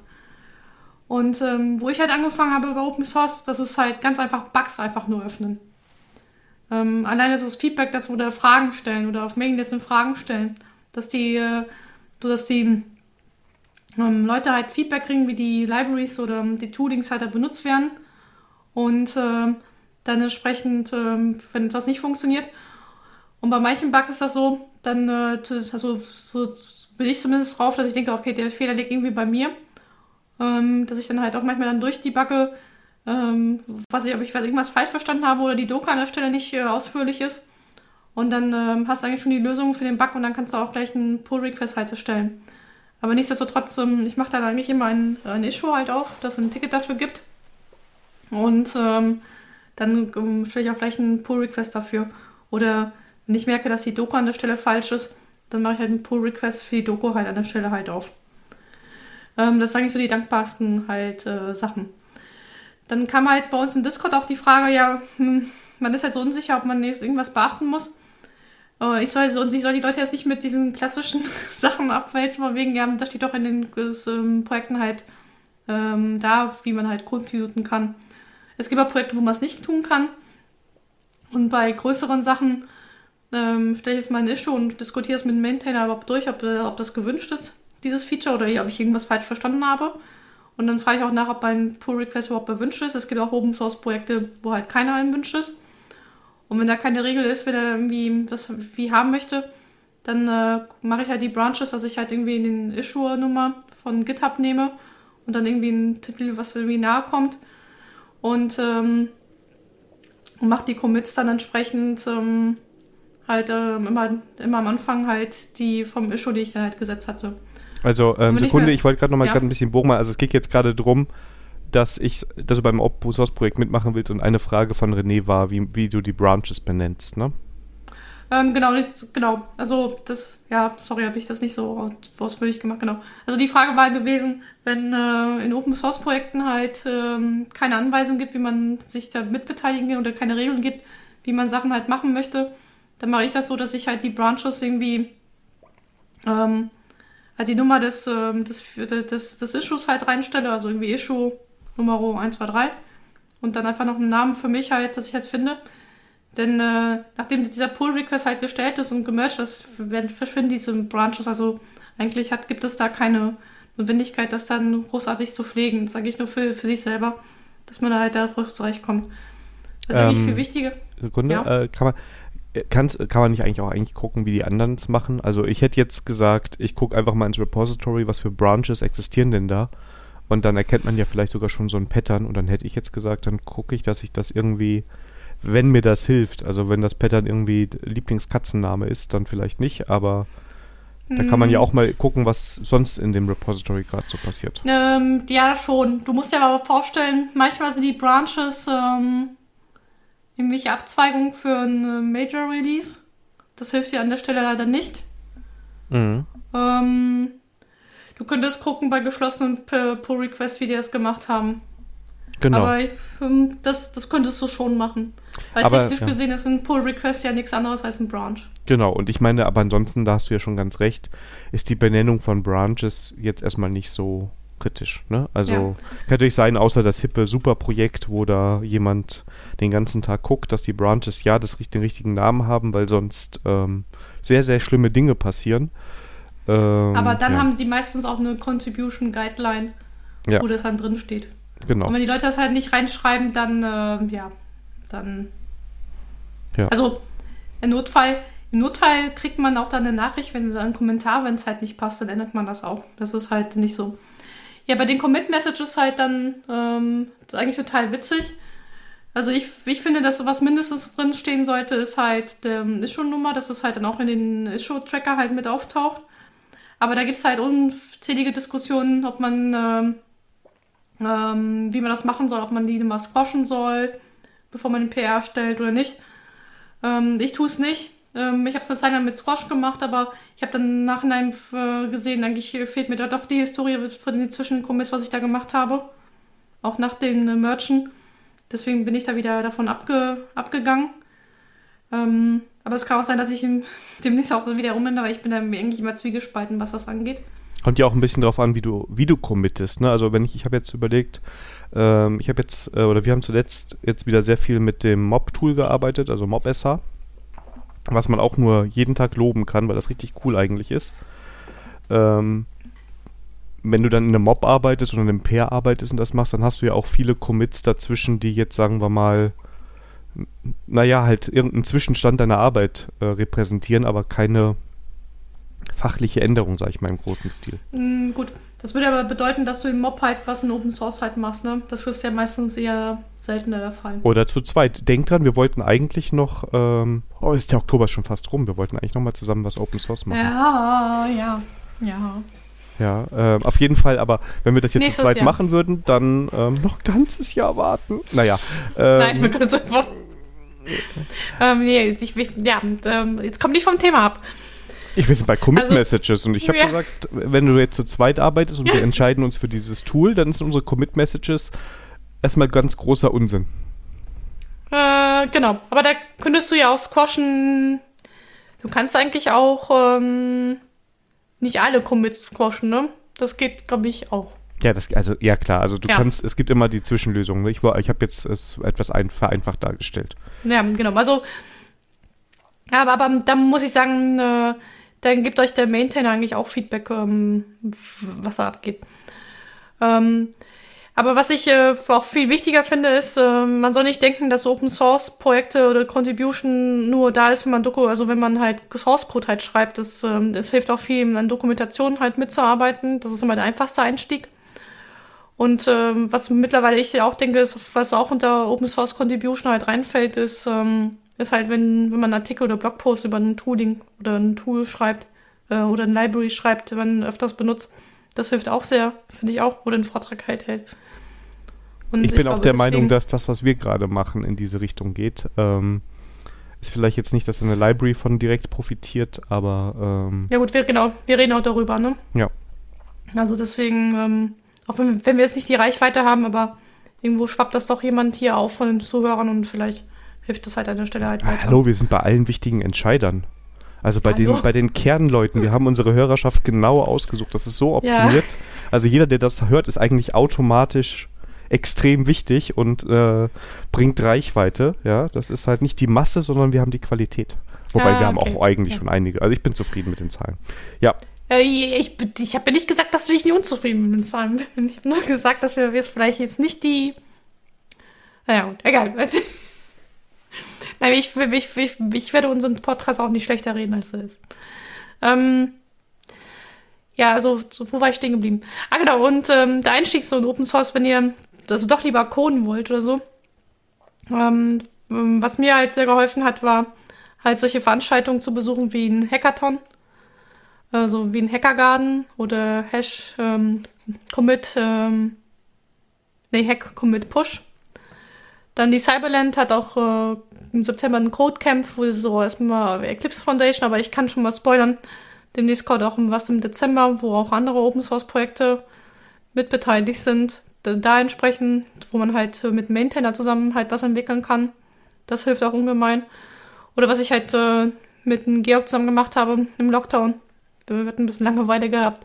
Wir haben uns einmal die Woche halt nach der Arbeit getroffen online und haben halt ein, beim Open Source Projekt halt gemacht und zu zweit uns, so sind wir halt in Kotlin halt rangekommen. Und dann wird halt den äh, Maintainer halt gefragt, ähm, hey, ähm, was hältst du davon, wenn wir dieses Feature für dich halt, was als Ticket da war, halt weiterentwickeln? Und ähm, wir hatten dann zwischendurch halt auf ähm, so Drafts Pull Requests halt aufgemacht. Das heißt, äh, das sind Pull Requests, wo man sehen kann, okay, da kommt ein Pull Request, aber das kann man auch noch nicht mergen, weil das halt noch nicht fertig ist. Und so konnten wir dann zwischendurch schon mal Feedback kriegen, ob wir auf dem richtigen Weg sind oder nicht. Was ich vielleicht auch noch vorschlagen kann, wenn man da so reinkommen möchte, ist es, ähm, viele Projekte haben ja auch irgendwie so Examples. Wenn man sagt, ey, hier ist ein Example, das habe ich jetzt so ähnlich in Produktion schon mal eingesetzt oder das ergänzt die Beispiele von der Webseite, dann ist das so vielleicht so die Mischform aus Dokumentation genau. und ein bisschen Code schreiben. Und ähm, würde ich sowieso empfehlen, immer wenn man solche Anwendungsfälle hat mit so Libraries, die vielleicht ein bisschen abweichen oder irgendwas Spannendes, Neues beibringen. Das kann man contributen oder man kann auch darüber äh, Content schaffen, sei es ein Blogartikel oder halt ähm, was auch immer, wie es halt passt. Genau, und ansonsten ähm, man nach Ausschau halt nach diesen Good First Issues. Das ist auch relativ gut und ähm, und ähm, ja, gut, jetzt, wie der Daniel schon gesagt hat, im Oktober war dieses Hektober, Hektoberfest. Also mittlerweile bin ich da ein bisschen zwiegespalten, was das äh, dieser ähm, Event angeht, denn äh, die erzeugen auch viel Spam-PRs. Deswegen ist es ein bisschen für hoch geraten. Am Anfang war das auch eine super Sache, weil dann hat man sich im Oktober halt Zeit genommen und äh, einfach mal ein paar, also ich habe da mal gerne ein paar Doku-PRs halt gemacht, die ich immer, immer schon mal auf meiner To-Do-Liste hatte, aber aus Gründen äh, nicht gemacht habe. Das ist dann halt so, was dann an der Stelle halt hilft. Ja, und der René kennt uns, nämlich der hat auch direkt gesagt, bitte nicht einfach nur kommt auf das Projekt an. Also unsere Standardantwort ja. immer. Oder frag einfach nach. Nee, also Contribution Guide ist, glaube ich, irgendwo klar. So ein bisschen gucken, was machen andere da, war jetzt auch so ein bisschen und ähm, ich würde auch sagen, nicht zu viel, zu viel Ehrfurcht haben vor diesen Projekten. Das sind nämlich eigentlich auch nur ganz normale Leute und wahrscheinlich freuen, also viele freuen sich einfach, wenn da jemand mitarbeitet. Ja, wenn ihr natürlich jetzt irgendwie, keine Ahnung, äh, bei Maven direkt mitarbeiten wollt oder bei React oder was auch immer, welches äh, hippe Framework, dann ist es vielleicht eher so, dass da die Regeln strenger sind, aber dann wird es ja auch dokumentiert. Und bei so kleinen mhm. Libraries und Tools ist es, glaube ich, eher gewünscht, dass Leute da auch ein bisschen ja, und helfen. Einfach mit den Leuten reden und ähm, es gibt aber auch Libraries, äh, die wollen halt auch kein Contribution halt haben, ne? Aber das schreiben sie meistens auch mit rein. Deswegen, ähm, aber zum Beispiel, ich habe auch mal vor vielen Jahren einen Bug bei Spring Batch halt entdeckt, ja. Und man denkt jetzt, oh, Spring, ne? Ähm, Im Endeffekt äh, waren sie auch mit den Bugfix dann auch dankbar und wurde auch relativ schnell äh, innerhalb von wenigen Tagen auch gemerged. Also deswegen, Klar, da hatte ich, äh, da war ein bisschen, dann, das soll man jetzt auch nicht verschweigen, da hatte ich ein bisschen mehr Papierkram gehabt, weil dann musste ich halt eine Agreement, ach, keine Ahnung, wie das heißt, ähm, also ich musste unterschreiben, dass eigentlich sagt, dass sie halt meinen Code benutzen dürfen. Weil sonst, wenn sie es einfach reinmerchen ohne dieses äh, License, war kein License Agreement. Also irgendwie anders. Contribution Agreement. Naja, es geht halt darum, dass du die Rechte halt abtrittst an den Code, dass, dass sie es halt benutzen können. Wenn sie es nicht machen als Firma, dann, ähm, hätten, dann hättest du nämlich die Möglichkeit, das nochmal Jahre später halt einzuklagen. Und äh, ja, das, das, wollen die halt nicht und deswegen schützen sie sich an der Stelle. Ja, genau. Das hast du bei den etwas größeren dann. Das ist aber auch also, äh, dokumentiert ja. normalerweise, wenn das auf dich zukommt. Ja, klar, genau. Also, ähm, was halt Gute ist halt bei den Projekten, meistens haben sie schon so ein PR-Template fertig. Da sind auch so Ankreuzdinger und dann ähm, äh, mit Links zu Agreements, wo du das halt hinschicken kannst. Das ist natürlich ein bisschen mehr Auf Aufwand. Ähm, also wo ähm, Contribution halt am aufwendigsten war eigentlich bei der Eclipse Foundation. Aber das zum Glück muss man sagen, ist, ähm, die haben ja auch eine eigene ähm, Git-Infrastruktur gehabt mit Garrett und so. Und das war ein bisschen mega bisschen aufwendig. Aber diese mittlerweile sind ein paar Projekte auf GitHub umgezogen und seitdem ist das da ähm, ähm, auch entsprechend ähm, einfacher geworden. Man muss trotzdem noch dieses Agreement halt unterschreiben. Ja, aber dann geht's rund und dann ist man Contributor. Genau. An der Stelle kann ich nochmal auf einen Artikel von dir und von mir verweisen, wie wir ans Open Source gekommen sind. Das kann ich nochmal noch mal gerne in die Key, in die Shownotes für, ähm, verlinken. Und da wäre eigentlich die Frage an René, ob wir alle seine Fragen diesbezüglich beantwortet haben.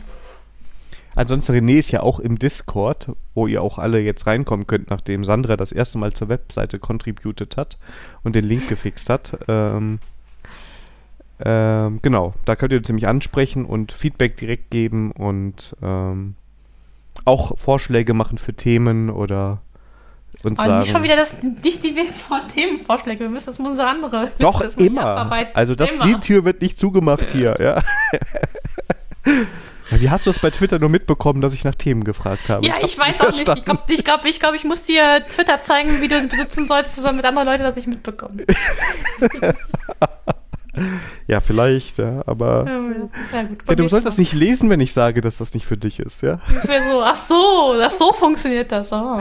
Ja, also bitte. Also, es hat ja geklappt. Ich, ja. Auf jeden Fall, ähm, ja, ähm, okay. Ja, natürlich dürft ihr uns ähm, Themenvorschläge schicken. Ich bin jetzt nur der Bremser hier, weil unsere Liste sehr lang ist und äh, ich ähm, habe nur ähm, nicht, dass ich hier, dass wir hier Erwartungshaltungen aufschwören und die dann nicht halten können. Aber ich glaube, das kann man, also Kunde, da muss ich jetzt mal so ein bisschen, also richtig voll sind zwei Spalten, die Themaspalte und die Konsumspalte, ja. Diese What-If-Spalte, also da, wo wir drüber reden, was mache ich denn, wenn? Da ist zwar jetzt nochmal ein Thema wieder reingekommen, was auch mit dem Hörer des Monats zu tun hat, der ja immer noch existiert, ja. Ähm, aber die ansonsten auch News des Monats. Also wenn ihr sagt, hey, hier ist jetzt gerade dieses hippe Thema äh, Java 17 oder 18, sprecht da doch mal drüber oder was ist denn eure Meinung? Immer her mit den Themen, das äh, schaffen wir. Nur reine Themen, über die wir sprechen, da tun wir uns in der Tat ein bisschen schwer gerade. Die Spalte ist gerade äh, recht voll. Ja, aber gut, das, das ist aber so. Wir haben auf jeden Fall Themen für, fürs nächste Jahr, aber natürlich ähm, neue Themen sind hochwillkommen. Und äh, deswegen haben wir auch ähm, als Thema, kommen wir zum eigentlichen Thema dieses Podcasts, ähm, auf äh, Wunsch eines einzelnen Hörers haben wir jetzt äh, CICD vom letzten Mal nämlich nach oben priorisiert. Ja. Weil wir ja spannenderweise erfahren haben, dass du da voll Ahnung von hast. Ja, ich weiß auch nicht, wer, wer das so in die, die Welt. Äh, gut, zumindest habe ich gesagt, da kann ich ad hoc was erzählen. Genau. Also von daher, ähm, ja. Ähm, und das Witzige ist, äh, ich hatte die Tage halt einen Tweet gesehen, wo sich jemand aufregt, dass, äh, dass die Entwickler schon mal loslegen sollen, ähm, wo der PO seine Anforderungen nicht weiß. Und dann hatte ich eigentlich geschrieben, naja, hm, man kann doch die Situation auch nutzen, um sich mal um Automatisierung sich zu kümmern. Das fand der Originalautor nicht so lustig. Oder ich habe sein, seine Satire nicht verstanden. Das kann natürlich auch sein.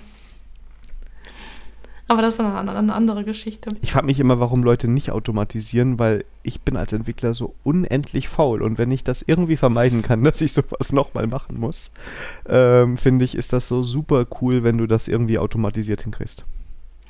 Ähm, ja, ich kann es auch nicht verstehen, aber es wird immer gerne die Ausrede benutzt, weil es dafür, dafür ist ja keine Zeit. Und dann, wenn ich ähm, dafür Zeit kriege eigentlich, weil der PO mit seinen Anforderungen noch nicht klar ist.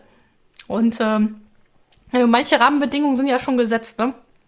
Ähm, wie zum Beispiel, welche Technologie verwendet wird. Also, meine, wer hält mich davon ab? Ich brauche keine Anforderungen zu wissen, um halt so ein Spring Boot Skeleton mal schon mal aufzusetzen mit einem mit einem Bild und mit einer Pipeline halt, Deployment Pipeline in, ähm, in meine Umgebung.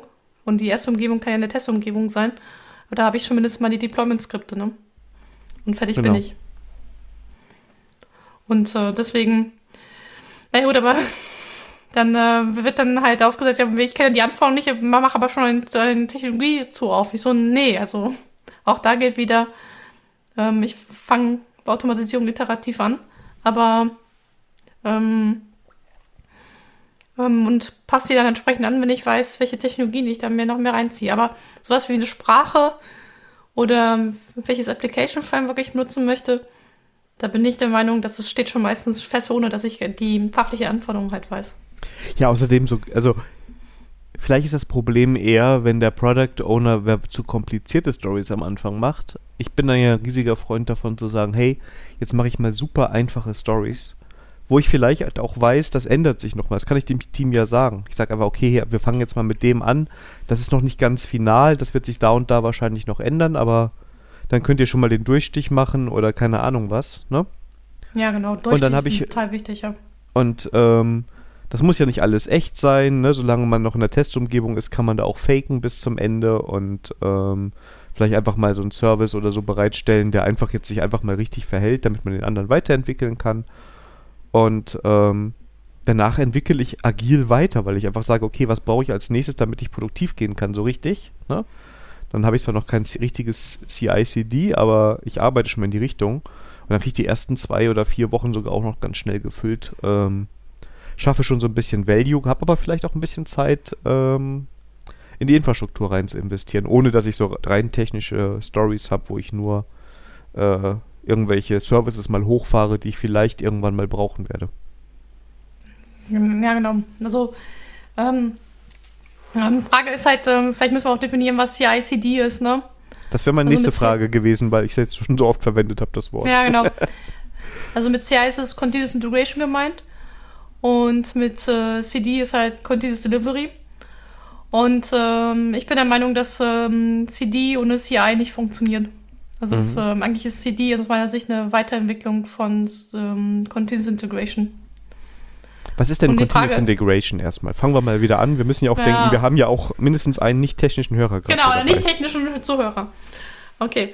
Ähm, ja, also die einfachste Stufe von also die Grundbasis eines ähm, Continuous Integration ist halt, ähm, dass bei mir alles, was ich so habe für meine Softwareentwicklung oder das, was später vom daraus gebaut wird, in ein Versionskontrollsystem halt ähm, halt landet. Und äh, eigentlich ist es egal, welches Flavor man benutzt. Ähm, also die Technologie darunter ist erstmal egal, aber wichtig ist halt, dass ich eine Historisierung halt habe, wo ich dann halt ähm, halt weiß, okay, wer wann was gemacht hat und ähm, dass ich dann später, wenn es mal was nicht funktioniert, ich ähm, relativ, also relativ, das ist immer auch schwierig genug, aber ähm, dass ich dann halt so Hilfestellung habe mit der Historisierung, ähm, wo ich zurückkehren kann, wo etwas funktioniert halt hat.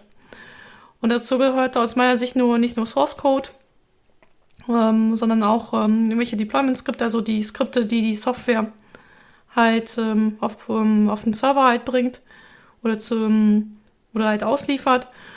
Und das Schöne an der Historisierung ist, ich kann dann halt ähm, ähm, so Labels halt setzen, wo ich sage, okay, das war eine besondere, besonderer Stand, weil das zum Beispiel eine Release-Version da entsprechend ähm, ähm, darstellt. Habe ich jetzt äh, Git und so Konsorte für Laien vernünftig erklärt? Wahrscheinlich nicht. Ne? Ich würde, ja, also es war, also ja. ähm, ich meine, ansonsten kann ich nur sagen, ich würde halt auch ähm, Dokumentation damit reinpacken. Ja, das weil, genau. Dokumentation passt, passt auch super dazu. Genau, dann hast du das auch mit da drin und das ist eigentlich eine ganz schöne Art und Weise, so zusammenzuarbeiten. Weil du hast ja ein, ein Projekt mit sehr vielen Dateien, wo viel Änderung ist und wenn du da die Änderung so ein bisschen verfolgen kannst und auch vor allem rückgängig machen kannst, das ist schon mal ein guter Anfang, ja. ja.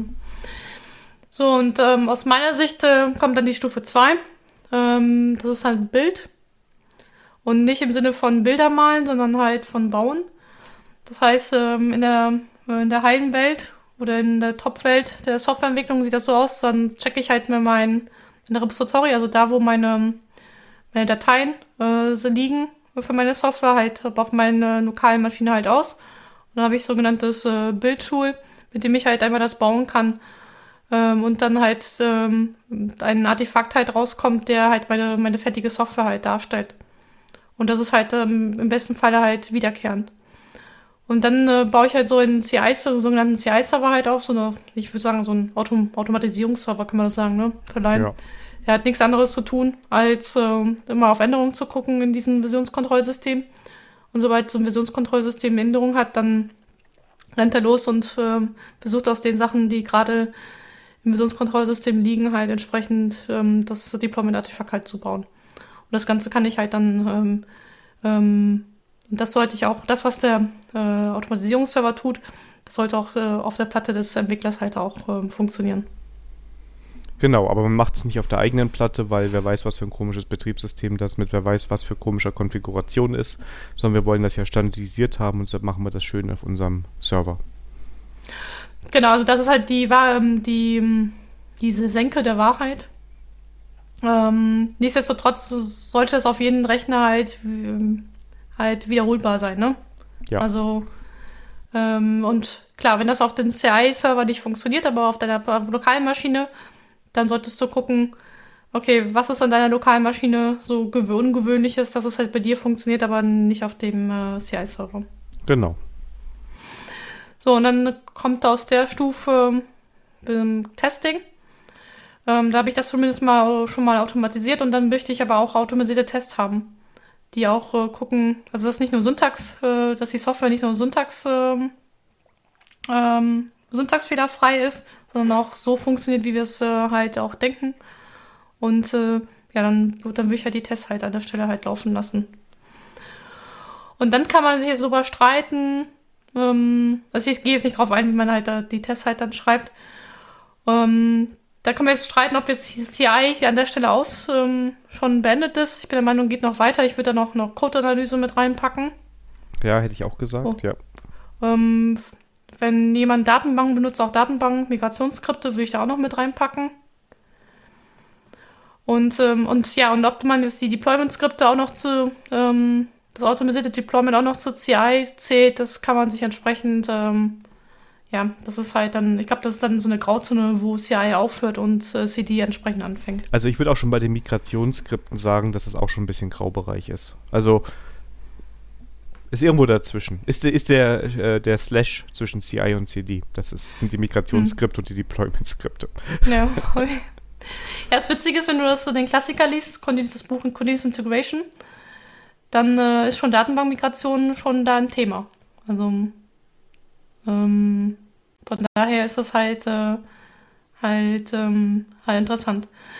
Naja, und Continuous Delivery geht eigentlich, äh, wo man sagt, okay, ähm, dass so die Pipeline halt, also in der reinen Lehre die Pipeline halt komplett durch, ähm, durchautomatisiert hat über alle möglichen ähm, Stages, also eine Testumgebung, dann vielleicht eine Abnahmeumgebung, äh, bis hin zur Produktion. Wobei ich sage, ähm, ich weiß nicht, ob man, ob man das immer voll automatisiert braucht, aber zumindest ähm, die Trigger könnten man nur noch manuell sein, aber ähm, der eigentliche Vorgang sollte halt automatisiert sein. Genau, also ich meine, äh, der Traum ist, glaube ich, schon, dass du auf alle Stages auch automatisiert kommst. Ne? Also das, also das wäre ja, also was ich am allerschönsten fände, das kriegst du nicht immer hin, wäre ja, ich habe das Feature fertig entwickelt, ähm, ich äh, gebe es quasi an mein Versionskontrollsystem und dann laufen ein paar Skripte und dann basierend, wenn die alle erfolgreich durchlaufen, ist das Feature beim Kunden. Oder theoretisch beim Kunden oder kann freigeschaltet werden für den Kunden, aber da ist auf jeden Fall äh, der Weg zur Produktion möglichst kurz. Mhm, das gebe ich, das, ähm, da gebe ich, also ähm, es, es sollte sich keiner ähm, hinsetzen und mit der Konsole anfangen, äh, irgendwas äh, umzutippern, damit die Sachen halt auf die auf die Produktion kommt. Das sollte auch ein, irgendwie ein äh, Automat sein, wo ich halt, äh, eventuell muss ich dann ein Knöpfchen drücken, aber ähm, das sollte halt auch ähm, automatisiert stattfinden. Aber da kam halt die Frage hier noch auf, ähm, ähm, wie sieht's aus mit Git-Branches, dass es halt irgendwie korrespondieren muss. Naja gut, ich gehöre zum Verfechter Run-Based Development. Ähm, allein aus dem Grund, dass ich halt dann auch meine ganze Automatisierung und CI halt entsprechend halt dann auch schmal gestalten kann. Ähm, also ich bin kein, kein Freund von Feature Branches, weil sie einfach zu langlebig sind und das Merchen halt einfach zu lange dauert. Ähm, also zu langlebig sind die, die Branches. Äh, heißt aber nicht, dass ihr nicht lokal irgendwie Feature Branches machen könnt. Aber ich bin schon der Meinung, dass zumindest, ähm, sobald es gepusht wird, ähm, dass es halt alles auf dem Master bis auf dem Main Branch entsprechend ähm, ähm, halt liegen soll. Und äh, ja, es gibt eine Diskussion, was ist mit großen Umbauten? Das bin ich der Meinung, ähm, mittlerweile gibt es genügend Pattern, wo man in einen laufenden äh, Main Branch entsprechend auch refactoren kann, ohne bestehende und trotzdem immer ähm, lauffähig, ähm, also produktionsready zu sein. Ähm, ähm, das gibt so wie Design-Pattern wie Branch by Abstraction. Ähm, da ähm, kann ich auch gerne noch ein paar Links dazu, wer mehr davon wissen möchte. Also, oder es gibt ja auch Feature Tokens, obwohl Feature Tokens haben wieder auch andere Nachteile, aber das ist nochmal eine andere Geschichte. Ähm, also ja, man muss halt sehr, sehr diszipliniert entwickeln. Ähm, man äh, spart sich aber halt hinten raus halt Ärger. Und gerade so, äh, die man mit so langlebigen Feature-Branches an der Stelle halt hat. Oder haben kann. Also ich, ich finde, man kann ja. auch sehr gut branch-based entwickeln. Ähm, ich würde wieder sagen, es wäre schon ganz cool, wenn man Trunk-based entwickeln schafft als Team. Ich könnte aber auch damit leben, wenn ich CICD gerade erst lerne, das Ganze, ne? Und dahin bin, dass man sich vielleicht noch über Feature Branches ähm, das Leben ein bisschen einfacher macht, je nachdem, wie die Erfahrungswerte im Team sind. Und dann finde ja, ich ganz cool, dass du deine Branches ähm, passend zu den Stages machst. Ähm, ja, okay. Ja, okay, natürlich ist es wieder mit der ähm, Erfahrung der Leute. Also ich, ich kenne auch Teams, die sind von Drunk-Base-Entwicklungen weggegangen auf Feature-Branches, weil ähm, neue Leute reingekommen sind und das passte halt dann nicht mit Drunk-Base, weil sie halt Code mit Syntaxfehlern eingecheckt haben und natürlich den kompletten Master damit kaputt gemacht haben. Und dann die Diskussion war dann, ja, das ist nicht schlimm, wir arbeiten noch dran, ja. Hm. Also ja, genau, das ist ja. Also ich finde es nicht schlimm. Ähm, ja, doch, ich finde das schlimm. Also Sonntagsfehler finde ich nee, schlimm. Achso, nee, ich meinte, ich finde, das, das, nee, da, da stimme ich dir zu. Ich meinte, ich finde nicht schlimm, wenn man wieder zu Feature Branches geht, wenn man merkt, es klappt im Team, warum auch immer besser. Ne? Das, also, ist, äh, das ist wohl wahr. Also, ähm, da, da, das kann ich deine Aussage unterstreichen. Also darum sage ich ja, also ich bin eigentlich ein Fan von Drunk Bass. Mir ist aber auch bewusst, ähm, dass die Leute halt ein gewisses Mindset halt mitbringen müssen, dass es halt funktioniert. Und wie gesagt, ich kenne auch Teams, die davon wieder weggegangen sind, weil das einfach, ähm, ja, einfach nicht für, ähm, Jetzt kann man natürlich jetzt darüber diskutieren, ob sie die falschen Leute da ins Team reingesteckt haben. Das ist aber, glaube ich, ein anderes, anderes Thema. Ja, vielleicht brauchten die noch ein bisschen, oder das Mindset stimmt, aber die brauchen noch ein bisschen Erfahrung dabei. Ich meine, Trunk-Based ist für mich auch ganz eng verbunden, wie ich Tests entwickle und wie viel Tests ich schreibe. Ne? Also ähm, Trunk-Based, wenn ich eigentlich keine Tests schreibe oder irgendwann am Ende, irgendwann mal, ähm, klingt für mich eher gefährlicher. Also klar, ja, genau, wenn, du, wenn du der Programmiergott bist, vielleicht klappt es länger, aber ich glaube, die machen ähm, das auch ähm, nicht. Nein, nein, also sag mal so, ähm, ja, also ähm, für Drunk-Based Development brauchst du halt eine hohe Abdeckung, Testabdeckung. Ähm, und ich bin ich der Meinung, das funktioniert am besten, wenn du das mit Test-Driven Development machst, also den Test zuerst entwickelst. Da sind ja auch nicht viele Freunde davon. Und ähm, ähm, dann vielleicht auch so Techniken anwendest, halt, dass du vielleicht ein Pair programmierst oder ein Mob ähm, dann funktioniert Drunk-Based Development noch recht gut. Ähm, also ich habe mein, ähm, also da gibt's halt viele Vorteile und Schnelligkeitsvorteile aus meiner Sicht äh, da machen, aber das funktioniert, wie der Daniel schon richtig sagt, nur wenn die Leute halt ein gewisses Mindset hat.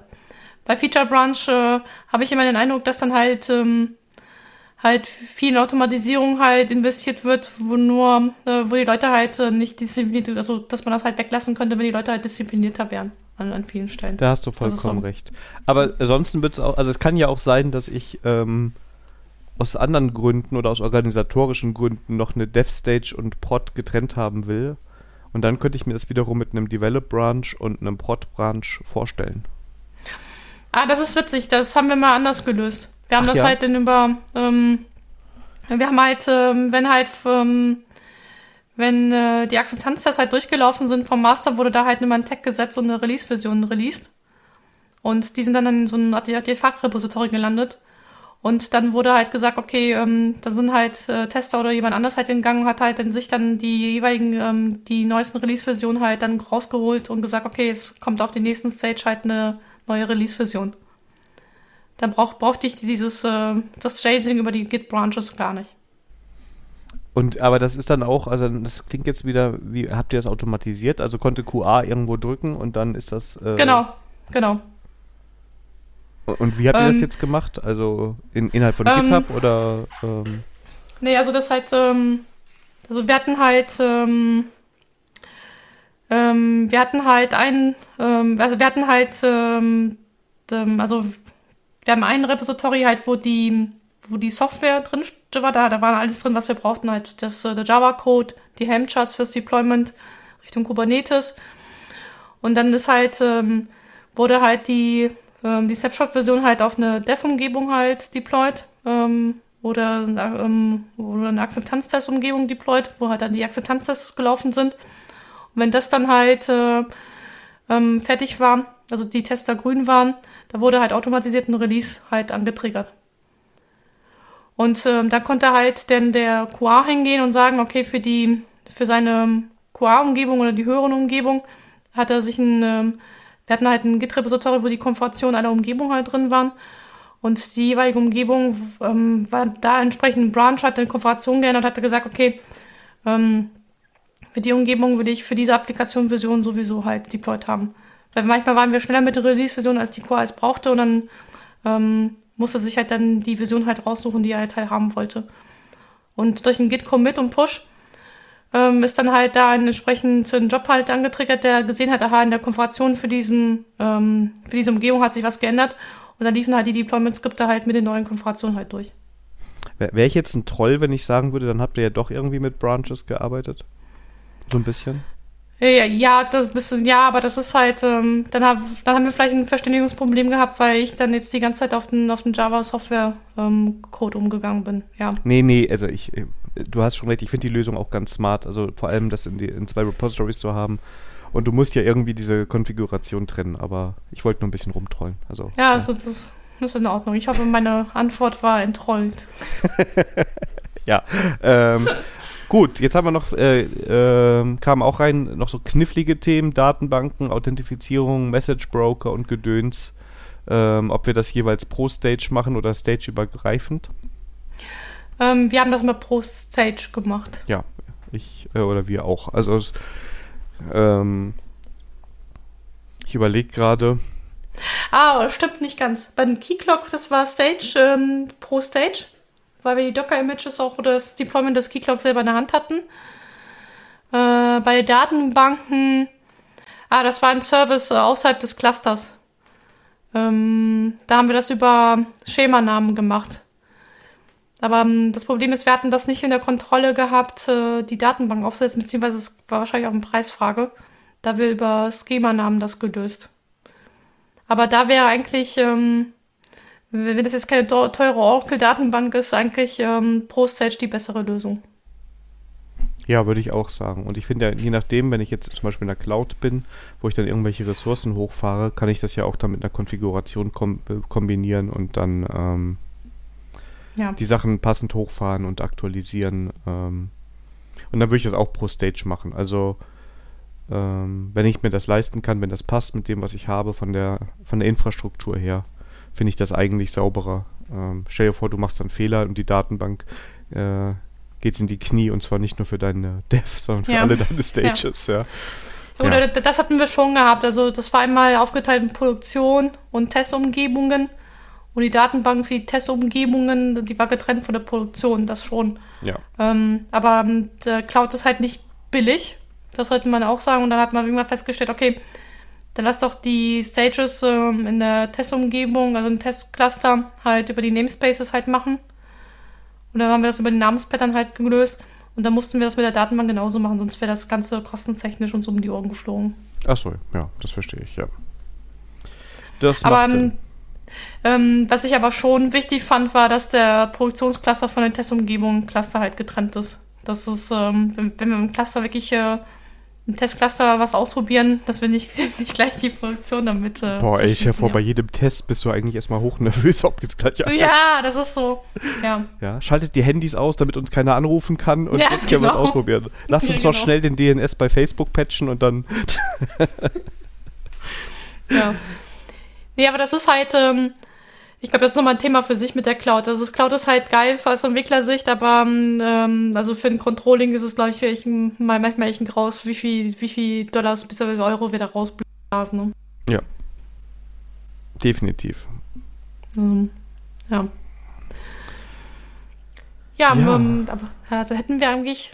Ja, ähm, Frage ist, ob wir jetzt alles zu CICD ähm, erzählt haben, was so gefragt worden ist. Ich, ich glaube ja, das ist so ein bisschen der Anfang des CICD, ne? Also ich, also. Ja, ich glaube, wir haben das nur ange, ange, angeteasert. Das kommt wahrscheinlich wieder, also es wäre toll, wenn natürlich nochmal Rückfragen kommen. Ja. Und dann, äh, dass wir dann ein besseres Gefühl kriegen, in welche Themen wir da bis nochmal oder Aspekte wir nochmal tiefer ein, ähm, ähm, einsteigen sollten. Aber nee, was ich sagen wollte, ist, die ICD ist auch der Anfang als Konzept, weil das hat ja alles, du machst das ja nicht nur, weil du als Entwickler faul bist, ne? Oder alles automatisiert halt haben willst, sondern es ist ja auch dieser Kundennutze, ne, was ich am Anfang meinte, dieser Wunsch, dass ich möglichst mehrfach am Tag oder möglichst schnell live bin mit meinen Änderungen. Das Ähm, ist so, und ja. das ist nochmal ein, ein größeres Thema, also das ist nicht nur CICD. Ähm, Um Gottes Willen.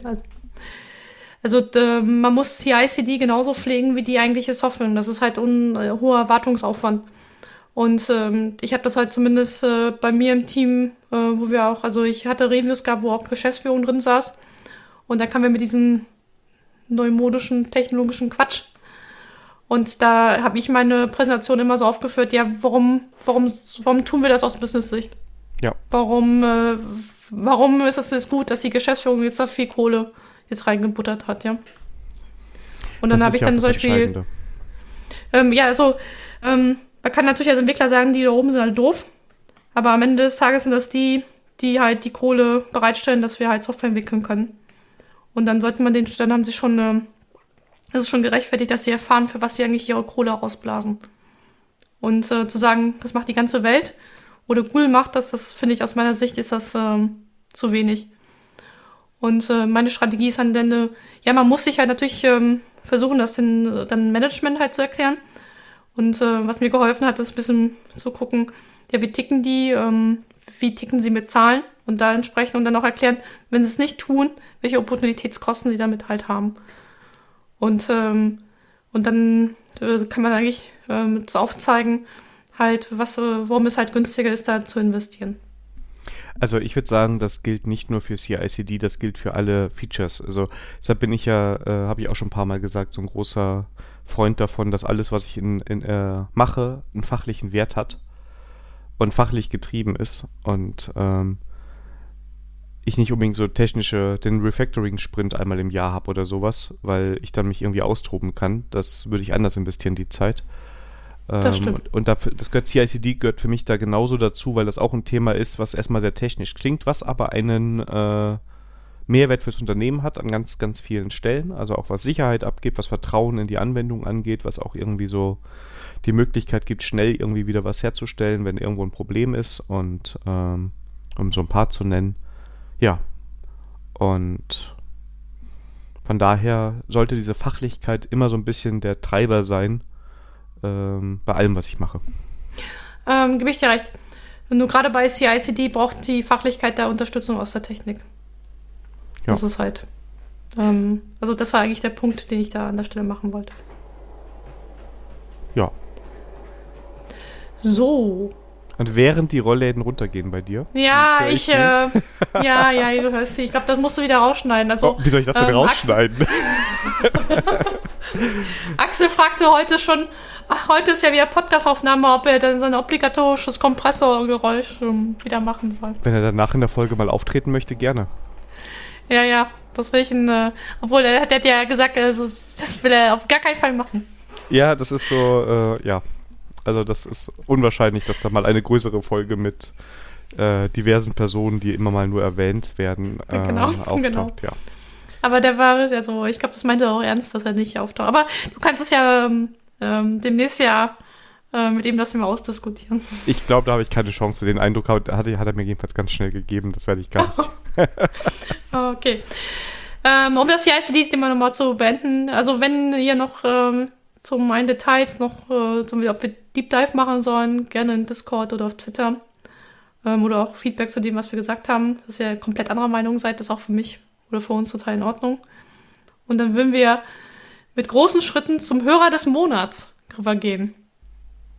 Ich hätte jetzt sogar so eine schöne Überleitung gehabt, aber ja, jetzt sind wir schon Okay, die, die, also die Überleitung wäre eigentlich gewesen, ähm, Daniel zweifelt, äh, ob Architekt und Elfenbeinturm, äh, ob, das, ob, das das Richtige ist. Nein, das nicht. Nee, nee, nee. Das, Das ist nicht. Nein, nein, ich zweifle wirklich nicht dran. Ähm, ich äh, denke viel über die Rolle und den, die Aufgaben eines Architekten nach gerade, was ja auch daran liegt, dass ich das gerade mache. Und ähm, Ich habe ja auch nach der Folge relativ schnell die Karte wieder äh, reingesetzt, ne? Ähm, Ja. weil ich noch nicht, ich nicht finde, dass wir das Thema richtig, richtig, richtig beendet und abgeschlossen haben. Also es kommt noch eine Architekten- und Elfenbein-Folge. ähm, aber der Stefan hat so ein bisschen ähm, im Discord ja auch das Ganze kommentiert. Wir haben ja auch über Architektur und alles so ein bisschen gesprochen. Und ähm, ja, jetzt habe ich schon gesagt, wer unser Hörer des Monats ist, ne? Ja, das ist Stefan. Ja. Hallo Stefan. Hallo Stefan, Herr Pfeiffer, ja. Genau, Herr Pfeiffer. Ich glaube, den Stefan hatten wir schon öfters hier erwähnt, ne? Der ist auch schon Ich glaub, sehr lange der- im Board bei den möglichen Gästen. Ja, das stimmt, das stimmt. Ähm, und äh, der hat sich gleich mal Closure gemacht, gewünscht, dass wir mal bei Advent of Code das mal machen. Ja, vielleicht Also ja nächstes Jahr. Ja, ja, dieses Jahr wird wahrscheinlich das nicht. Aber nächstes Jahr. Ja. Ja, Also Stefan, wir haben dich im Blick. Genau. Und du uns, wir bekommen ja sofort Feedback auf die Folgen, wo wir uns ja immer freuen. Und deshalb war es überfällig und ja, Genau. Jetzt, äh, wir brauchen so eine Fanfare, ne? ja, wir brauchen generell ganz viele Sounds und so ein Jingle und sowas. Das haben wir alles noch gar nicht gemacht. Mhm. Ja, ich habe schon den Sounddeck bei mir auf die Wunschliste gesetzt. Aber Axel hat zu mir gesagt, diesen ganzen IT-Kram, das kaufst du dir doch sowieso immer selber. Ja, das bekomme ich Aber- auch immer zu sagen. Aber ja, aber so, so ein Jingle und so, das müssen wir ja Ja, das, komponieren. äh, aber das können wir doch für, das, für, für Jahr zwei ähm, mal auf die To-Do-Liste setzen. Ein Jingle. Kann ich nicht das Herr Mieswils Wissen-Jingle nochmal verwenden? Aber zumindest ein Jingle für, für Hörer der, des Monats. Da, da, da, da. Ja. Genau. So, ich schreibe mal in die Orga-Spalte Jingles heraussuchen. Ja, da muss man gucken. da gibt es ja kostenlose, kann man Geld ausgeben. Aber jetzt wäre, wie gesagt, also wie gesagt, ich habe jetzt nicht an meinem, an meinem, an meiner Aufgabe gestruggelt oder so, aber ich, ähm, Stefan hat mir nochmal klar gemacht, dass wir noch ein bisschen mehr drüber über diese Rolle sprechen müssen und die vielleicht auch nochmal für uns definieren müssen. Und da ist natürlich jeder Hörer sowieso äh, wie immer sehr willkommen, wenn ihr eine Meinung dazu habt, was ein, was euch für euch Architekten ausmachen. Ähm, dann ähm, hören wir das gerne. Ich habe übrigens viel positives Feedback eigentlich sogar bekommen auf den unterschiedlichsten Kanälen zu der Folge. Da war großes Interesse daran, wie das so ist äh, bei mir. Oh, das ist super. Das, Genau. ähm, das heißt, dass, ähm, ja, ich habe ja schon angedroht, wir müssen jetzt Probezeit abwarten, bevor wir wieder drüber reden dürfen. Ach ja. Ähm, Ich nee, will nicht ja schuld sein, dass du die Probezeit nicht bestehst. Aber ich habe ja noch nicht. Nee, das ist doch alles. Es ist spannend. Ich finde das sowieso spannend. Ähm, weißt du, wenn, wenn man sowieso in einer neuen Firma und so ist, ähm, eine ja, das sind Aufgabe. die, ersten, ja, die ersten drei Monate sind immer spannend. Und dann, ähm, dann kommen die ersten Häufchen. ja, die hast du ja überall. Das ist halt. Ja, ich sag auch immer, also jetzt, äh, das ist nicht, nicht schlechtes Denken. Ich sag immer, ähm, jede Firma hat sein Häufchen. Die Frage, wie groß es ist und in welcher Ecke es ist und ob es einen stört. Genau. Deswegen alles gut. Ähm, meine Projekte sind auch nicht immer rosig. Also es gibt so genügend Sachen, die mich da nicht stören. Aber das ist auch der Grund, warum ich ja Freiberufler bin und keine Angestellte. Ich mag ja diesen Spruch, love it, change it or leave it. Ne? Also Genau. entweder du magst es oder du änderst es oder du musst weggehen. Und ähm, das ist eigentlich ein sehr guter äh, Ratgeber bei diesen Dingen. Und da kann man ja auch Einfluss drauf nehmen bei einer Firma. Und dann viel, also ich würde sagen, Technologie ist nicht so entscheidend, die Menschen sind entscheidend und ähm, dass das alles irgendwie Spaß macht. Und dann findet man so seine Aufgaben und seine Rollen und ähm, ja. Ja, deswegen. Aber nichtsdestotrotz, danke Stefan ähm, ähm, für, mal für, dein, für dein Feedback. Und ähm, ja, und äh, unter anderem wegen Stefan haben wir jetzt nochmal die Architektenkarte nochmal mit reingenommen. Genau. Und wir werden auch nochmal drüber sprechen, aber jetzt gerade heute habe ich, glaube ich, nicht so viel zu erzählen, was. Nee, Ja. und außerdem, wir haben ja auch schon unseren Rekord für unseren Podcast äh, ähm, schon gebrochen. Und wir sind noch nicht zur Konsumspalte gekommen. Ja, vor allem ehrlicherweise war mir das klar, schon als wir über GitHub Codespaces gesprochen haben, weil wir schon die Zeit so weit fortgeschritten war, dass ich dachte, okay, und jetzt machen wir noch Open Source und CICD, alles klar, das wird hier. Hallo? Äh, also ich, ähm, nee, Konsum machen wir nochmal, hier nochmal ein Schnelldurchfahren. Aber äh, wir haben jetzt noch Termine noch zu verkünden. Wir haben den Termin schlechthin und zwar euren Grund, quasi wie der Stefan, ähm, in den Discord zu kommen. Genau, und zwar am 17.12. um 19 Uhr machen wir einen Weihnachtsplausch im Discord. Ähm, es wird nichts aufgenommen, einfach nur, also ihr dürft ins Kalt- und Heißgetränk eure Wahl mitbringen.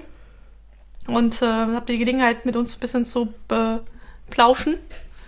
Nennt man das Plauschen? Ist so ein Hörertreff eigentlich, ne? Nur Corona. Ja, eigentlich so ein virtueller Hörertreff, ja. ja. Genau. genau. Corona-konform. Ähm, wie gesagt, wir nehmen nichts auf. Das ist einfach nur ein nettes Beisammensein. Ähm, ja, wenn keiner kommt, dann. dann Wird es auch ein nettes Beisammensein, dann betrinken genau, wir uns. Das ist auch ja? nett, genau, weil mindestens zwei Leute kommen. Ja. Nämlich äh, der Daniel und ich. Auf jeden und, Fall. Ja. Und ja, und dann kommen wir zu unserer heißgeliebten Konsumspalte. Der Sekunde, Daniel hat Sekunde, Sekunde, Sekunde, Sekunde, Sekunde. Ich, ja. ich muss auch über Weihnachtsplausch reden. Also wie gesagt, wenn ihr da so. rein mitmachen wollt, Discord, der Link ist auf der Homepage. Der klappt jetzt auch, falls ihr es vorher schon mal probiert habt und es nicht geklappt hat, weil irgendjemand äh, danke, Karl-Heinz, dass, du, dass du getestet hast. Ja, danke. Der hat auch viel positive Reaktionen auf seinen äh, Beitritt bekommen, muss man auch sagen. Ja. Und ähm, genau, und ähm, wir werden dann da, da, es gibt da so einen Audio-Channel, da könnt ihr mit reinjoinen. Ich glaube, man kann auch Video anschalten, das können wir dann so entscheiden, wie so, wie die Stimmung gerade ist, ob wir Kamera haben wollen oder nicht. Und ähm, so, so, desto später die Stunde, desto weniger Kameras sind dann an, oder wie? Oder andersrum, ne? Und, ähm, Ach so, auch so. Okay. Trinkt, trinkt auf jeden, bringt auf jeden Fall irgendwas Leckeres, Weihnachtliches mit. Ähm, dann machen wir uns einen schönen Abend, quatschen ein bisschen. Ähm, muss nicht über den Podcast sein, kann einfach so sein. Ist ja eine ganz nette Truppe da bisher. Nur nette Leute im Discord, finde ich. Und ähm, ja, was hast du denn erwartet? Ich muss Wir es aber nochmal betonen. nur nette Leute an. Ja, eben. Das sage ich ja die ganze ja. Zeit schon. Und ähm, ja, und dann reden wir drüber zum Beispiel, was wir den, unseren Lieben zu Weihnachten kaufen. Nämlich entweder Spiele, Serien, Bücher, Filme, Musik, Services, Konsolen, Podcasts, Apps, Tools und Shops. Oder die Konsumspalte. Also known as äh, Sandras Spalte. Sandras Liebling. ja. Uh, obwohl, zwei Karten waren heute von dir. Ja, die eine hast du da so reingeschummelt noch, die war ja eigentlich schon vorhin, die Language Tool. Und die eine, ja, die ja, andere. Aber, ja, aber das brauche ich für meine, für meine Show Notes. Ja, das ist ja ist auch okay. Also das ist auf jeden Fall äh, in Ordnung. Und eine meine andere Karte ist quasi wieder drin, weil ich heute zu viel davon geschwärmt habe. Und ja. Ja, da bin ich mal bin ich, bin ich der Meinung, da fängst du heute an. Oh, auf einmal ist es da oben, ja. Ich muss nochmal, ich habe jetzt nämlich, ähm, ist auch schon, ist schon ein Weilchen durchgelaufen, die zweite Staffel von Lower Decks geguckt, für alle Star Trek-Fans, äh, die Amazon Prime haben oder sonst irgendwie da dran kommen. Eine absolute Empfehlung, ist meiner Meinung nach eine der besten Star Trek-Serien, weil die so viel Liebe im Detail hat. Da sind so viele Insider drin, da wird so viel Bezug genommen auf alles, was irgendwann mal bei Star Trek passiert ist und das auch noch meistens ganz lustig. Ähm, ich finde das wirklich beeindruckend, dass die diese Balance hinbekommen zwischen einer Comedy-Serie, die halt eine Comic-Serie auch ist, aber eher für Erwachsene ausgerichtet ist und die trotzdem für jeden, der Star Trek mag, äh, offensichtliche und nicht ganz so offensichtliche ähm, Anspielungen macht. Ne? Also ein paar Anspielungen sind richtig, richtig deutlich. Bei anderen Anspielungen muss man auch mal googeln danach, was das jetzt eigentlich heißt. Und ähm, die Serie macht mir einfach unglaublich Spaß. Ich, äh, ist schade, wenn man die Staffel durch hat, aber die sind jetzt auch in Produktion für Staffel 3. Und ähm, ja, wenn ihr Star Trek mögt äh, oder Star Trek mögen wollt, äh, kann Lower Decks ein ganz guter Einstieg sein. Ja, ich habe äh, mit Axel auch eine neue Serie angefangen, auf Empfehlung äh, meiner Bubble. Und da muss ich sagen, ähm, diese Empfehlung habe ich nicht verstanden und ich äh, meine Frage an den Zuhörer, wieso wird diese Serie gerade gehypt? Es geht um Squid Games auf Netflix. Wir haben bis Folge 6 jetzt durchgehalten. Ähm, Axel ist, glaube ich, jetzt ausgestiegen. Ich glaube, die letzten drei ähm, werde ich dann alleine gucken müssen. Und ähm, also ich habe, äh, ja, die ist schon blutig, aber ich habe die Sinnhaftigkeit oder warum das so gerade so gehypt wird, nicht verstanden. Also entweder habe ich diesen ähm, ähm, diesen Plot nicht verstanden, was halt vielleicht äh, tiefer, tiefer gründeter ist als nur Splatter. Aber irgendwie ist das so reinster Splatter-Serie nur, also Splatter-Film in Überlänge. Ich glaube, du hast ihn noch nicht geschaut, ne? Ich hatte es auch nicht vorher. Ich weiß gar nicht, also mich hat es schon nicht angesprochen. Ich habe zwar überall auch gesehen, alle haben davon geschwärmt. Und ähm, dann habe ich mir die Zusammenfassung angeguckt, also ähm, ein Artikel, was da, worum es da geht, habe gedacht, ach ja, interessiert mich jetzt nicht. Also ich, also ich kann dir mal von meiner Zusammenfassung erzählen, weil dann ist es, glaube ich, Ja. kein Spoiler. Geht wohl darum, dass jemand, der, ich glaube, Geldprobleme hat oder so, oder generell so ein bisschen ein paar andere Probleme hat, in so einer Sch so einem Event teilnimmt, wo immer welche wieder Spiele sind und äh, die, die das Spiel nicht schaffen, ich glaube, es sind Spiele, ne? Oder kämpfen die immer Ja, sie gegeneinander? sind Kinderspiele und ähm, das sind auch Kinderspiele, die wir als Kinder gespielt haben. Achso, und Also- genau. Und dann, äh, wer es nicht schafft oder wer verliert, stirbt halt. Und am Ende bleibt halt einer übrig. Und ähm, ja, Und gewinnt so eine Unmenge an Kohle. genau. So, und ähm, das Interessante ist halt, ich glaube, da muss man ein bisschen den koreanischen Kontext halt kennen, äh, warum sich Leute halt die Geldprobleme sich für sowas halt hingeben. Ähm, also irgendwann erfahren sie halt, dass, äh, dass sie getötet werden, wenn sie es nicht geschafft haben und dann haben sie auch die Möglichkeit auch auszusteigen. Ähm, ist halt, dass in Korea wohl ist, ähm, also wenn man den, den, die Serie halt glauben mag, dass man halt seine Organe halt verkaufen kann, wenn man da seine Schulden halt nicht bezahlen kann. Und ähm, ja, und da sind die Leute halt so verzweifelt, dass sie halt in solchen Spielen halt auch teilnehmen. Okay. Krass. Ob wie weit das der Realität entspricht, keine Ahnung. Aber, ähm, naja, jede Idee oder jede Fantasie hat ja Ursprung aus der Realität. Ja. Naja, also, irgendwie ähm, äh, reizt mich das nicht zu Ende zu schauen, aber irgendwie, ähm, ich denke mir nur, okay, noch drei Folgen.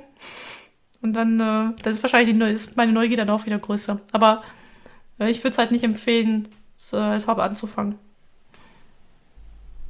Dann doch lieber Brettspiele spielen. Ja, das ist auf jeden Fall. ähm, ich hatte die Möglichkeit, neue Brettspiele auszuprobieren. Ähm, wir haben immer Seven Wonders ähm, ausprobiert. Ähm, also das Regelwerk äh, hört sich total kompliziert an, aber wenn man es einmal gespielt hat, dann ist es eigentlich total einfach. Und es geht halt darum, dass du halt, ähm, halt dein Volk, angelehnt an Römern, äh, Ägypter, was war da noch, Germanen und viele andere, ähm, durch äh, drei Zeitalter bringen muss, heißt Antike, Mittelalter und Neuzeit. Ähm, erinnert mich so ein bisschen an Age of Empires, ehrlich gesagt.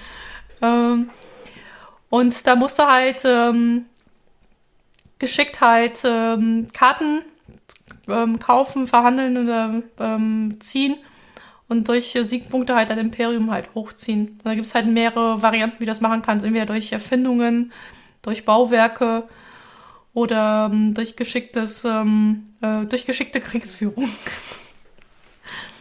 Und ähm, ja, es war, äh, also, obwohl sich dieses Regelwerk ein bisschen kompliziert ähm, anfühlt, ähm, ähm, war das später im Spiel relativ sehr kurzweilig. Ähm, deswegen auch eine Empfehlung. Und mittlerweile gibt es auch mehrere Erweiterungen, wo man, also man kann auch wieder viel Geld für Erweiterungen halt ausgeben. Und ich habe gehört, der Daniel hat eine andere Variante von Seven Wonders schon mal gespielt. Ja, genau. Und zwar, wir haben so eine Zweispieler-Variante. Also da werden äh, so Karten ähm, in einem Muster hingelegt und du ziehst dir damit quasi dann, die ziehst du zusammen und kannst dann die irgendwie einlösen. Ja, und darüber Siegpunkte oder ähm, so Kriegspunkte sind es, glaube ich, kaufen. Also ich muss jetzt, ich habe jetzt mich nicht darauf vorbereitet. Ähm, ist aber auf jeden Fall so ein Zweispieler-Spiel. Du hast dann so ein, so ein Brett, wo du quasi siehst, äh, wo die Spieler gerade stehen, ob sie ausgeglichen sind oder ob einer im Vorteil ist. Und wenn er im Vorteil ist, kriegt er noch zusätzliches Geld oder zusätzliche ähm, andere Punkte. Und es gibt verschiedene Strategien, wie du da gewinnen kannst. Ich habe es bis jetzt immer nur militärisch gewonnen. einfach, sch einfach schnell genug einwandern, ja. Also ähm, das ist ähm, das ist in vielen Spielen die die die äh, die richtige Strategie. Da muss ich irgendwann mal von Stellaris erzählen. Da hat mir mein ein alter Chef von mir immer meine meine kriegerische Strategie vorgeworfen. Ähm, ja, aber ist ein anderes Thema. Aber das ist witzig, das heißt, die Zwei-Spieler-Variante ähm, hat doch noch ein anderes Spielprinzip als das die Mehrspieler-Variante. Ja, Ähm. ich, ich denke mal, die orientiert sich nur dran und wahrscheinlich sind so ein paar Konzepte. Es gibt auch Weltwunder und sowas, ne, die du dann irgendwann kaufen Ja. kannst. Ich, ja. Genau, und dann auch über Siegpunkte halt kriegst. Ähm, und das ist, glaube ich, bei der, bei der Zwei-Spieler-Variante ist halt nicht drin. So, und wer Sam Wonders so toll fand, ähm, denn ich, ähm, hätte ich dann noch an, das nächste Spiel Flügelschlag.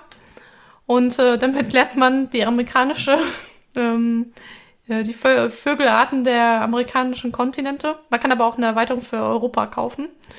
Und da geht's halt auch, dass du halt auch Siegpunkte sammeln musst, ähm, äh, ähm, wo du ähm, Siegpunkte sammeln musst, indem du mehrere Strategien halt hast. Entweder sammelst du halt Vögel, die zum bestimmten Ter Terrain gehören, wie zum Beispiel ähm, die auf dem Wasser leben oder im Wald oder in der Wüste.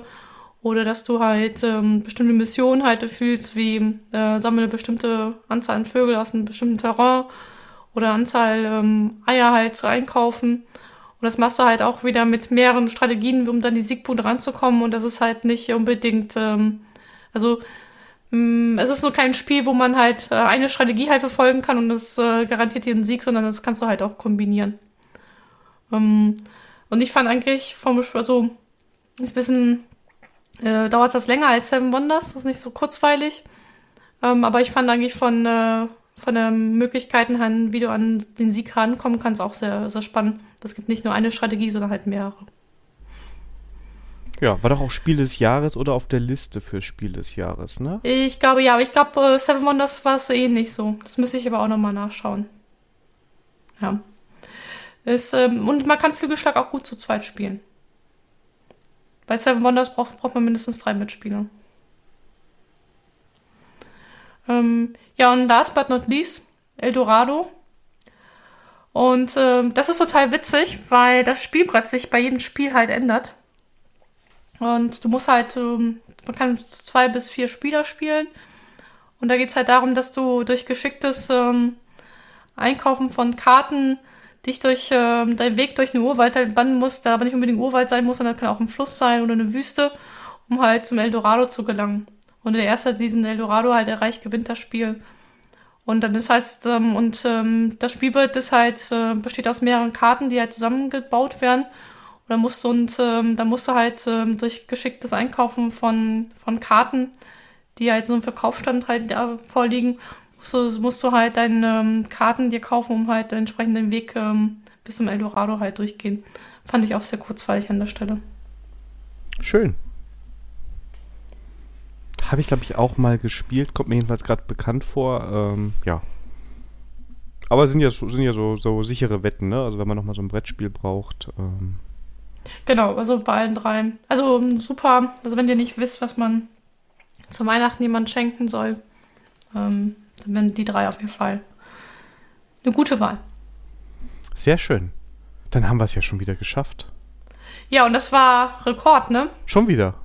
Unfassbar. So wie schon wieder. Ja, wir haben regelmäßig Rekorde. Wobei es jetzt eine Stunde 57. Waren wir nicht schon mal drüber? Nein. Zwei Stunden haben wir jetzt quasi. Also die kriegen wir jetzt noch ja. voll mit so, bis wir uns hier verabschiedet haben. Genau. Ja. Bla bla bla. Nein. Ähm. ich schneide das einfach so. Es ist einfach nochmal so zwei ja, genau. Minuten vom Anfang. Ähm, ähm, es kann gut sein, dass die Pilzfolge vielleicht was länger war. Das glaube ich schon, aber ich will jetzt auch nicht hier parallel anfangen, irgendwelche anderen Audio-Streams aufzumachen. Müsste man sonst, aber ja, es ist auf jeden Fall eine, also die längste Folge im Oktober diesen Jahres auf jeden Fall. Das stimmt, das stimmt. Ja, es war die Pilzfolge mit 2 Stunden 17. Nee, das schaffen wir jetzt nicht mehr. Also das Nein, das kriegen wir auch nicht hin. Alles gut müssen wir auch nicht. Nee, nee, wir haben ja noch äh, unsere 13 äh, Folgen im November. genau. Hallo, ich, äh, ich muss abliefern hier. Mein Fortschritt dokumentieren. Ja, eben, ne? Also müssen wir mal gucken. Machen wir die 20 noch dieses Jahr? nee, also mal gucken. Alles gut. Ja, dann äh, vielen Dank, dass ihr zugehört habt. Ja, wie immer, dann, war schön.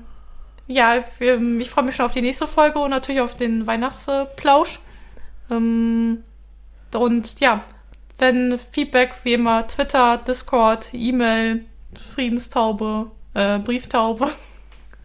Die darf aber und, friedlich sein, darf auch parallel Friedenstaube sein, das ist in Ordnung. Was hast du jetzt gesagt? Nein, ich will nur eine Krieg. Nein, klar, Eine Kriegstaube. Äh, genau, ich will, bei mir gibst du eine Kriegstaube. Ja. Nein, alles gut. Ja, und zwar würde ich sagen, Daniel, wie immer eine Freude und dann würde ich sagen, bis zum nächsten Mal. Sekunde, Sekunde, Sekunde. Jetzt machen wir auch die zwei Stunden voll, ja? Oh. nee, ähm, wir machen noch zwei Folgen dieses Jahr, würde ich sagen, mindestens, oder? Also noch eine November- und eine Dezember-Folge. Ja, das, das also zwei noch, ne? Folgen kriegt ihr auf jeden Fall. Und wenn nicht sogar vier. Bitte was?